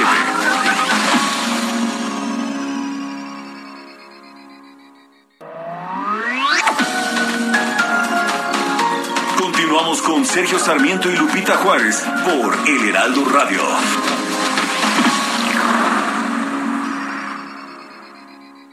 Gastrolab. Historia, recetas, materia prima y un sinfín de cosas que a todos nos interesan. Hola amigos del Heraldo Radio, soy el Chevy Israel Arechiga de Gastrolab y hoy viernes les voy a dar tres recetas muy sencillas para poder incorporar el dátil en su dieta diaria. Sobre todo ya que es un fruto muy rico que tiene muchos nutrientes y sobre todo que si sabemos elegir bien y tratar bien puede ser muy versátil. ¿Qué pasa si elegimos algunos dátiles que ya no están tan frescos y están un poquito secos? Ahí viene el primer tip del día que sería dejarlos remojar en leche toda la noche y al día siguiente esa misma leche se puede usar para algunas preparaciones. Por ejemplo, vamos a hacer unas bolitas de dátil con nuez, que lo único que requiere es extracto de vainilla, nuez picada y dátil para hacer una especie de croquetitas. Por otra parte, podemos hacer un dulce de leche. Ahí podríamos usar la leche que quedó remojando del dátil y si usamos leche de coco o leche de avena, tendría matices muy diferentes con sabores bastante particulares, ya que como un buen fruto deshidratado, el chocolate le va espectacular, sobre todo si es semi amargo. Y entonces podemos usar también nuez o coco rallado para poder mezclar con estas barritas de chocolate y tenemos un snack nutritivo y delicioso. Que reviva la Feria de Puebla del 28 de abril al 15 de mayo. Conciertos de talla internacional en el Teatro del Pueblo, toros en el relicario, gastronomía y más. Consulta feria.puebla.gov.mx y redes sociales. Que reviva la Feria de Puebla. Vueltas en la cama, otra vez pensando en ti. Puedo prescindir, arrancarte de mi mente. Otra vez todo aturdido, decidí encender la luz. Me siento ya despelado, escribiéndote lo que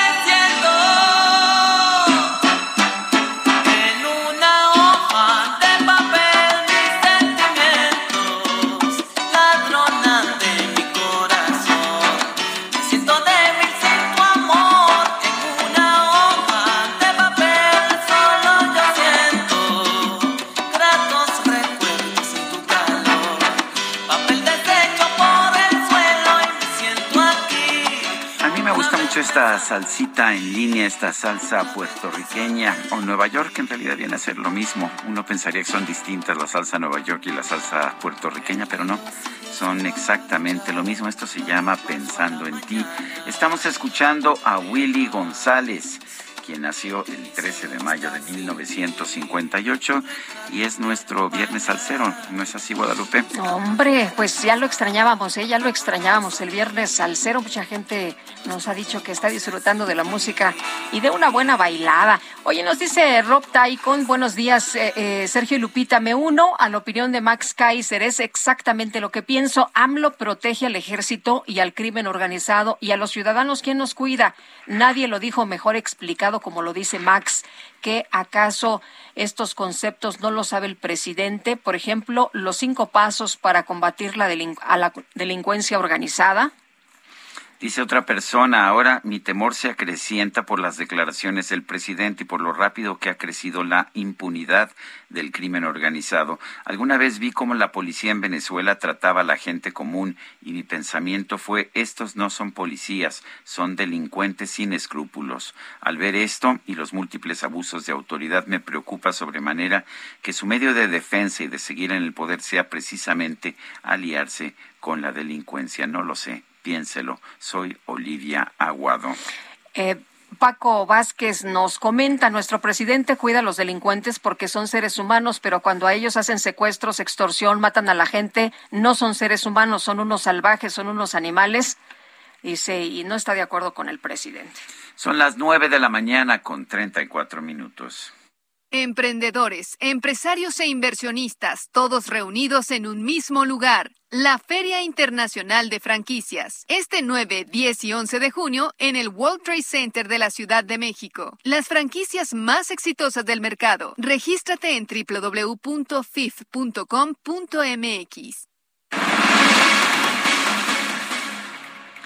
Hace unos minutos le decíamos que la periodista Lourdes Mendoza dio a conocer que le ganó el, pleito a Emilio Lozoya Austin en, la demanda que tenía por daño moral en los tribunales civiles. Tenemos a Lourdes Mendoza en la línea eh, telefónica. Lourdes, eh, ¿cuándo te enteraste de este, de este fallo? Y la pregunta es, ¿ya es definitivo o quedan todavía capítulos por pelear? ¿Qué tal? ¿Cómo están, Sergio Lupita? Muy buenos, días. Me acabo de enterar ahorita. Ahorita, en la, hace 10, 15 minutos.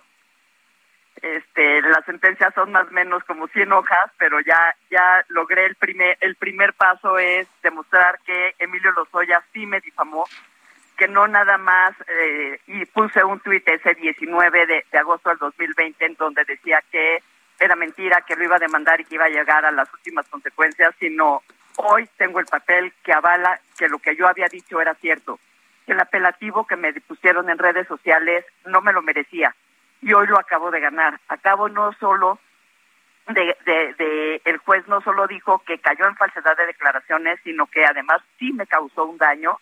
Me tardé año nueve meses, año nueve meses de lágrimas, de luchar contra un sistema en donde me pisotearon mis, mi presunción de inocencia, mis, mis derechos humanos, pero lo logré.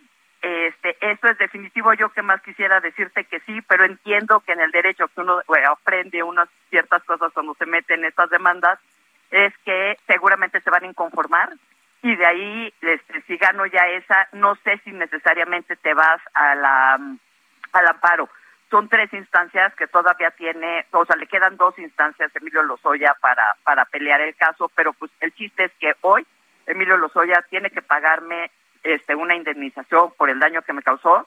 Ya le demostré que me difamó y lo más importante es que él, además de ser un corrupto confeso, hoy además hay un traidor, este, pues ya también le, le, ratifiqué que es un vulgar mentiroso, ¿no? Lourdes, tú dices en, en tu tuit, eh, cayó en falsedad, me causó daño moral, pero no solo eso, probé que es un mentiroso, pero además, además de estar en la cárcel, me tendrá que resarcir el daño, del daño. Así es. El juez le está diciendo que tiene que pagarme 500 mil pesos de indemnización pero además de eso, este, se acuerdan que ya también yo le, cuando cuando la fiscalía le hace la acusación directa a Emilio Lozoya de, de falsedad en declaraciones, no, la, fiscalía, perdón, cuando lo acusa ya directamente a él y a su familia de ser los únicos beneficiarios del dinero de Odebrecht, es decir, del cochupo, de la corrupción, inmediatamente yo me fui al tribunal, pero ahora ya no es el tribunal civil, sino al tribunal del este, fui a la fiscalía, presenté una denuncia por falsedad en declaraciones, me mandaron al Tribunal de la Ciudad de México y ahí ya está abierta la carpeta este, de investigación pertinente porque ese delito se persigue de oficio, independientemente de si lo abrió o no la fiscalía. Yo ya le puse esa demanda y ahora voy por este por, porque como ya sí cayó en falsedad en declaraciones, pues lo tiene que pagar con la cárcel. Sí te hizo mucho daño, Emilio Lozoya, con esa declaración de que te había dado, eh, que te había comprado una bolsa y que, este, que tú habías pedido que, pagara la colegiatura de tu hija. Sí, la verdad es que sí, Sergio. Como, como ustedes bien saben, como periodistas, lo único que tenemos es nuestra credibilidad, es nuestro buen nombre. Y él lo que buscó fue eso, fue mancharme, fue difamarme. Este, me hicieron trending topic. Pero, eh, pero además te mintió bastante mal, ¿no? Porque hasta la tienda estaba cerrada. Exacto, él decía que me fueron a comparar. O sea, la primera mentira que él dijo es que Luis Videgaray, imagínense, le dijo, cuando llegue el dinero de, de cuando llegue el, las maletas de dinero de Odebrecht, va a decir le compras una bolsa a Lourdes. Las, el dinero no llegó en maletas, el dinero llegó en las, a las cuentas de Emilio Lozoya y ojo, siguen sus cuentas, ¿eh? Entonces, esa es la primera mentira. Y luego dijo que sí, que me había ido a comprar una bolsa en Polanco a cierta tienda y esa tienda había cerrado en el 2011. Imagínense nada más. Y él dice que la compró entre el 2013 y 2014. Bueno, pues Lourdes Mendoza, felicidades. Eh, no es fácil ganarle un pleito así, un pleito civil por daño moral a un personaje tan poderoso. De manera que felicidades. No saben cómo les agradezco todo el apoyo que me dieron. Al contrario. Gracias. Hasta luego, Lourdes. Gracias a ustedes. Un abrazo. Pues sí, pues si el señor, el político miente, pues a mí lo que me da una gran ilusión es que Lourdes peleó desde el principio, dijo, no, todo el tiempo, cierto, desde el principio. Y en lugar de decir, bueno, pues este digo que es falso y ahí lo dejo, no, se metió a los tribunales y acaba de ganar por lo menos la primera O sea, instancia. no, no es un asunto que, que me crean y que digan, ah, mira, No. es que tú lo dijiste y entonces ya es así. No, a ver, que lo digan los tribunales, que lo digan los jueces y ahí está ella demostrando. entrona, Lourdes Así Mendoza. es, qué bueno. Oye, este, vamos a platicar con el ingeniero Leonardo Arana, él es director general de Casa de la Amistad. Y es que, fíjate que van a estar recibiendo donaciones para niños con cáncer aquí en la Ciudad de México, en esta fundación. Ingeniero, ¿qué tal? Muy buenos días. Lupita, Sergio, muy buenos días y gracias por este espacio. A ver, cuéntenos, por favor, cómo se puede apoyar a Casa de la Amistad. Eh, pues muchas gracias. Eh, mira, primero que nada yo quisiera agradecer a José Antonio García, presidente de la Cámara Nacional de la Industria de la Radio y Televisión, Adrián Laris, que es el presidente de Consultiva, y se ha combinado esto de una manera muy importante con la alcaldía de Coajimalpa para apoyar una causa muy noble que son todo lo que necesitan los niños y jóvenes con cáncer de escasos recursos en México para poder salir adelante. Casa de la Amistad tiene cerca de 32 años de estar apoyando a todos estos niños y jóvenes en todo el país. Y francamente yo te diría, hemos ido creciendo de una manera importante, pero cada vez necesitamos más apoyo. Lo que hacemos nosotros en Casa de la Amistad es darle todo el apoyo complementario que requiere, transporte, alimentación, medicamentos, apoyo emocional y todo lo que necesite un niño para poder evitar que él abandone el tratamiento, porque el cáncer se cura si está bien atendido. Entonces hemos creado esta gran alianza con eh, a través de la Cámara y a través de la Alcaldía de Coajimalpa para que toda la gente que de alguna manera tenga algo en su casa que le sobre, ropa, algún tipo de mueble, algún tipo de utensilio, juguetes, todo lo que ellos consideren que no necesitan, nosotros lo podemos recibir en un donativo y ese donativo lo convertimos en dinero para poder apoyar a estos niños que hoy en día tenemos 1.300 en todo el país. Entonces, como te puedes imaginar, Lupita, Sergio, es algo que requiere del apoyo de toda la sociedad y afortunadamente estamos empezando esto en la alcaldía de Coajimalpa a través de un gran lugar que nos han puesto en Sam Santa Fe y estamos recibiendo ahí todo lo que la gente considere que no tiene uso, para nosotros sí lo tiene y lo convertimos en valor. Eh, esto es, eh, no sé, cualquier cosa que tenga uno en la casa y qué pasa si es algo que no tiene realmente valor, ¿lo, lo aceptan ustedes de todas formas o cómo, cómo hacen para evitar que, pues, que la gente simple y sencillamente los use como basurero? No, exactamente, Sergio, qué bueno que me lo comentas.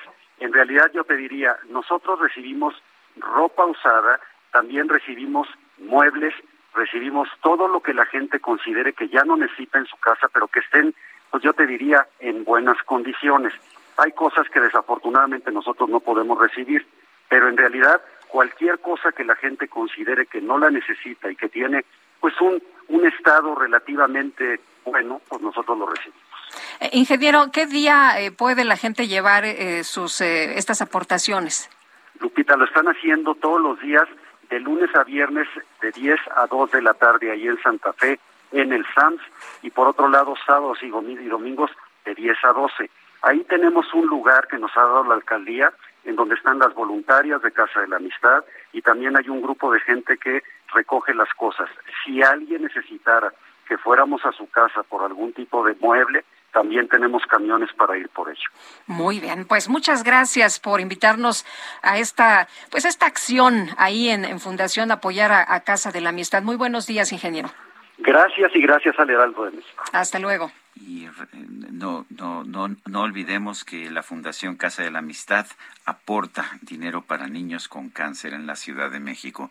Son las nueve de la mañana con cuarenta y cuatro minutos. Vamos a un resumen de la información más importante que se ha generado esta misma mañana.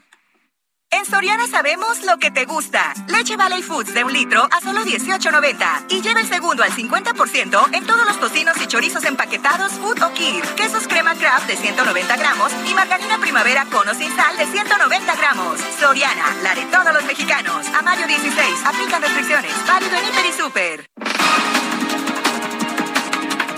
En su conferencia de prensa de esta mañana, el presidente López Obrador informó que ya se reunió con los padres de Devani Escobar.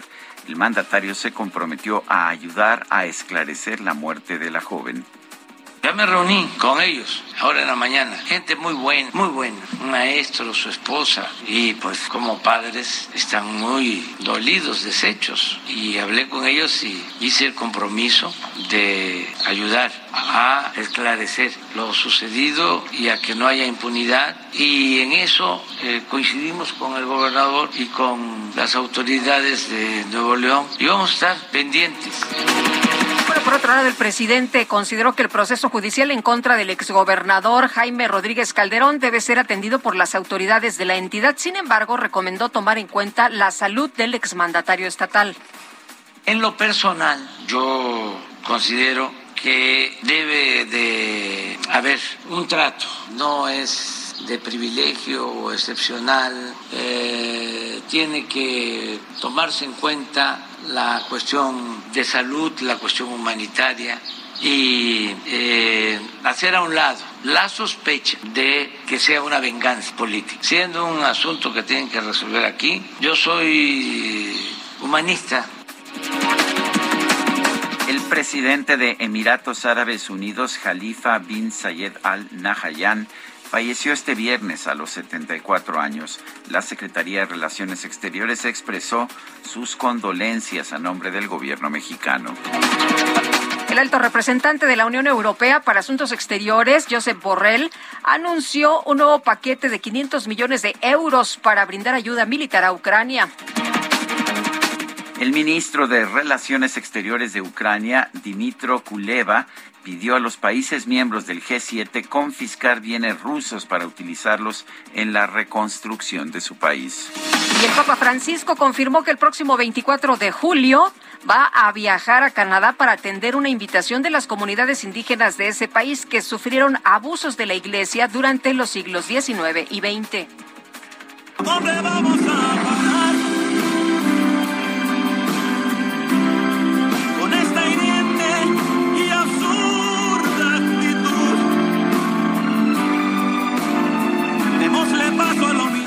En TikTok se hizo viral un video en el que un joven llamado Daniel Méndez relata que junto con sus hermanos fabricó un Marco Antonio Solís de cartón para regalárselo a su abuelita por el Día de las Madres, ya que ella siempre ha dicho que el Buki es su novio.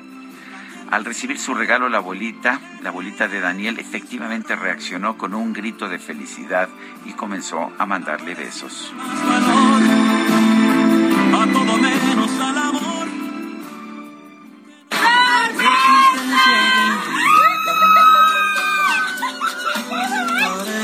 Okay.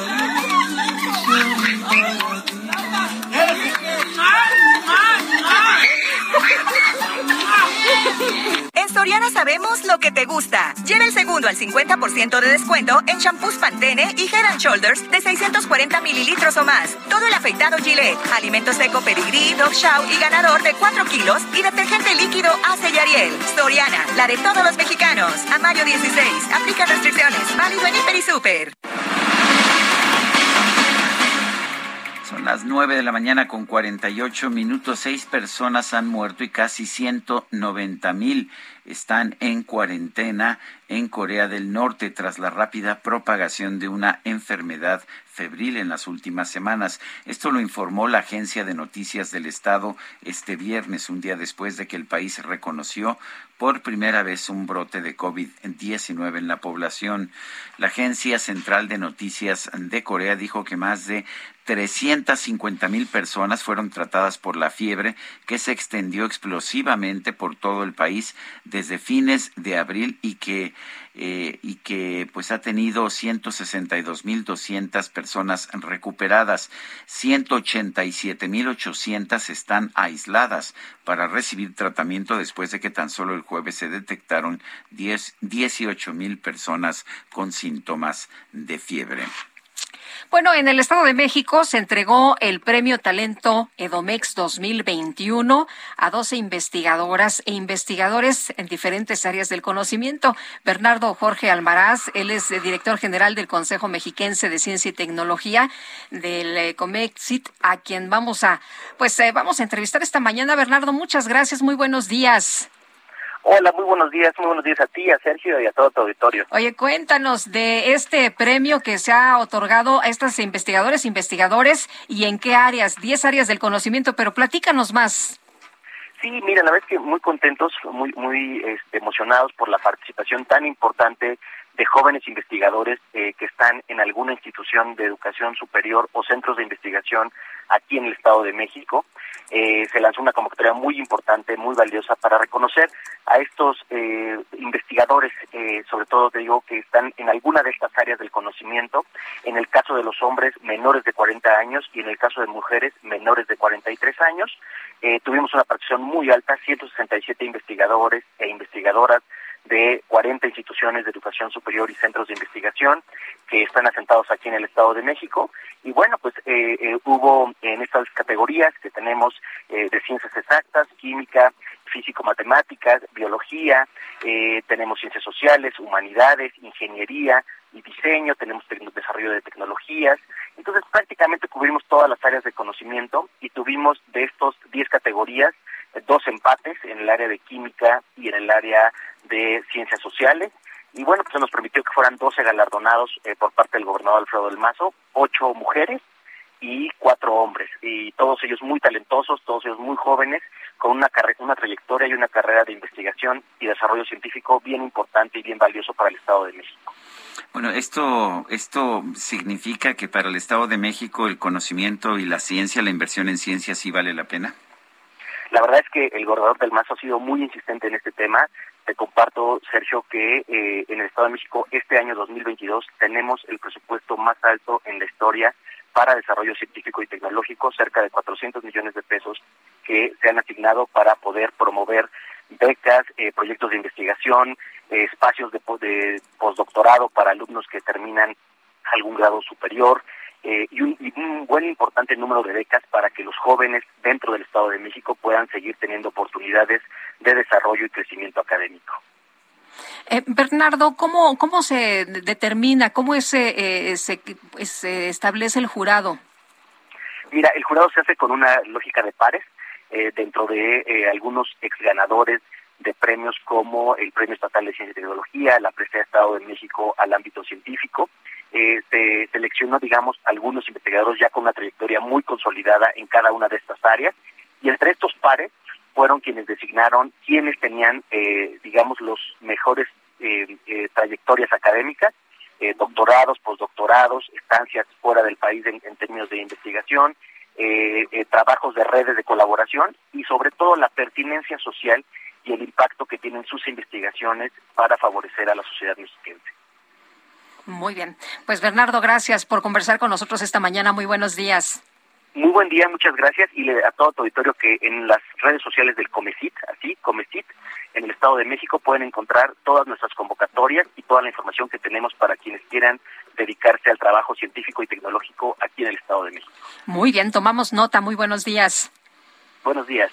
Bueno, y después de varias semanas desastrosas en los mercados bursátiles, la bolsa mexicana hoy está subiendo 0.6%, el Dow Jones sube 1.5%, el Nasdaq, que ha sido el más golpeado, sube a penita 0.2%, el peso.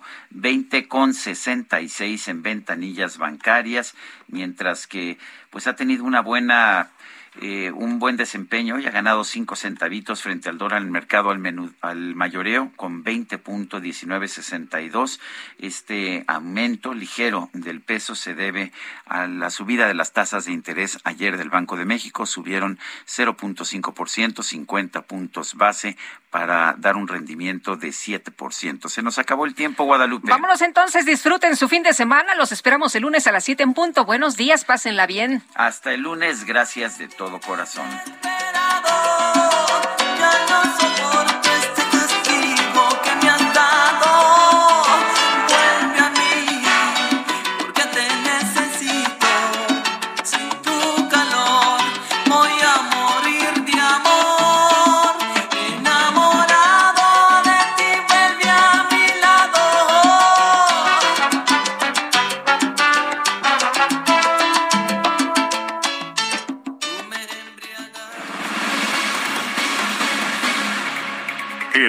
Media Group presentó Sergio Sarmiento y Lupita Juárez por El Heraldo Radio.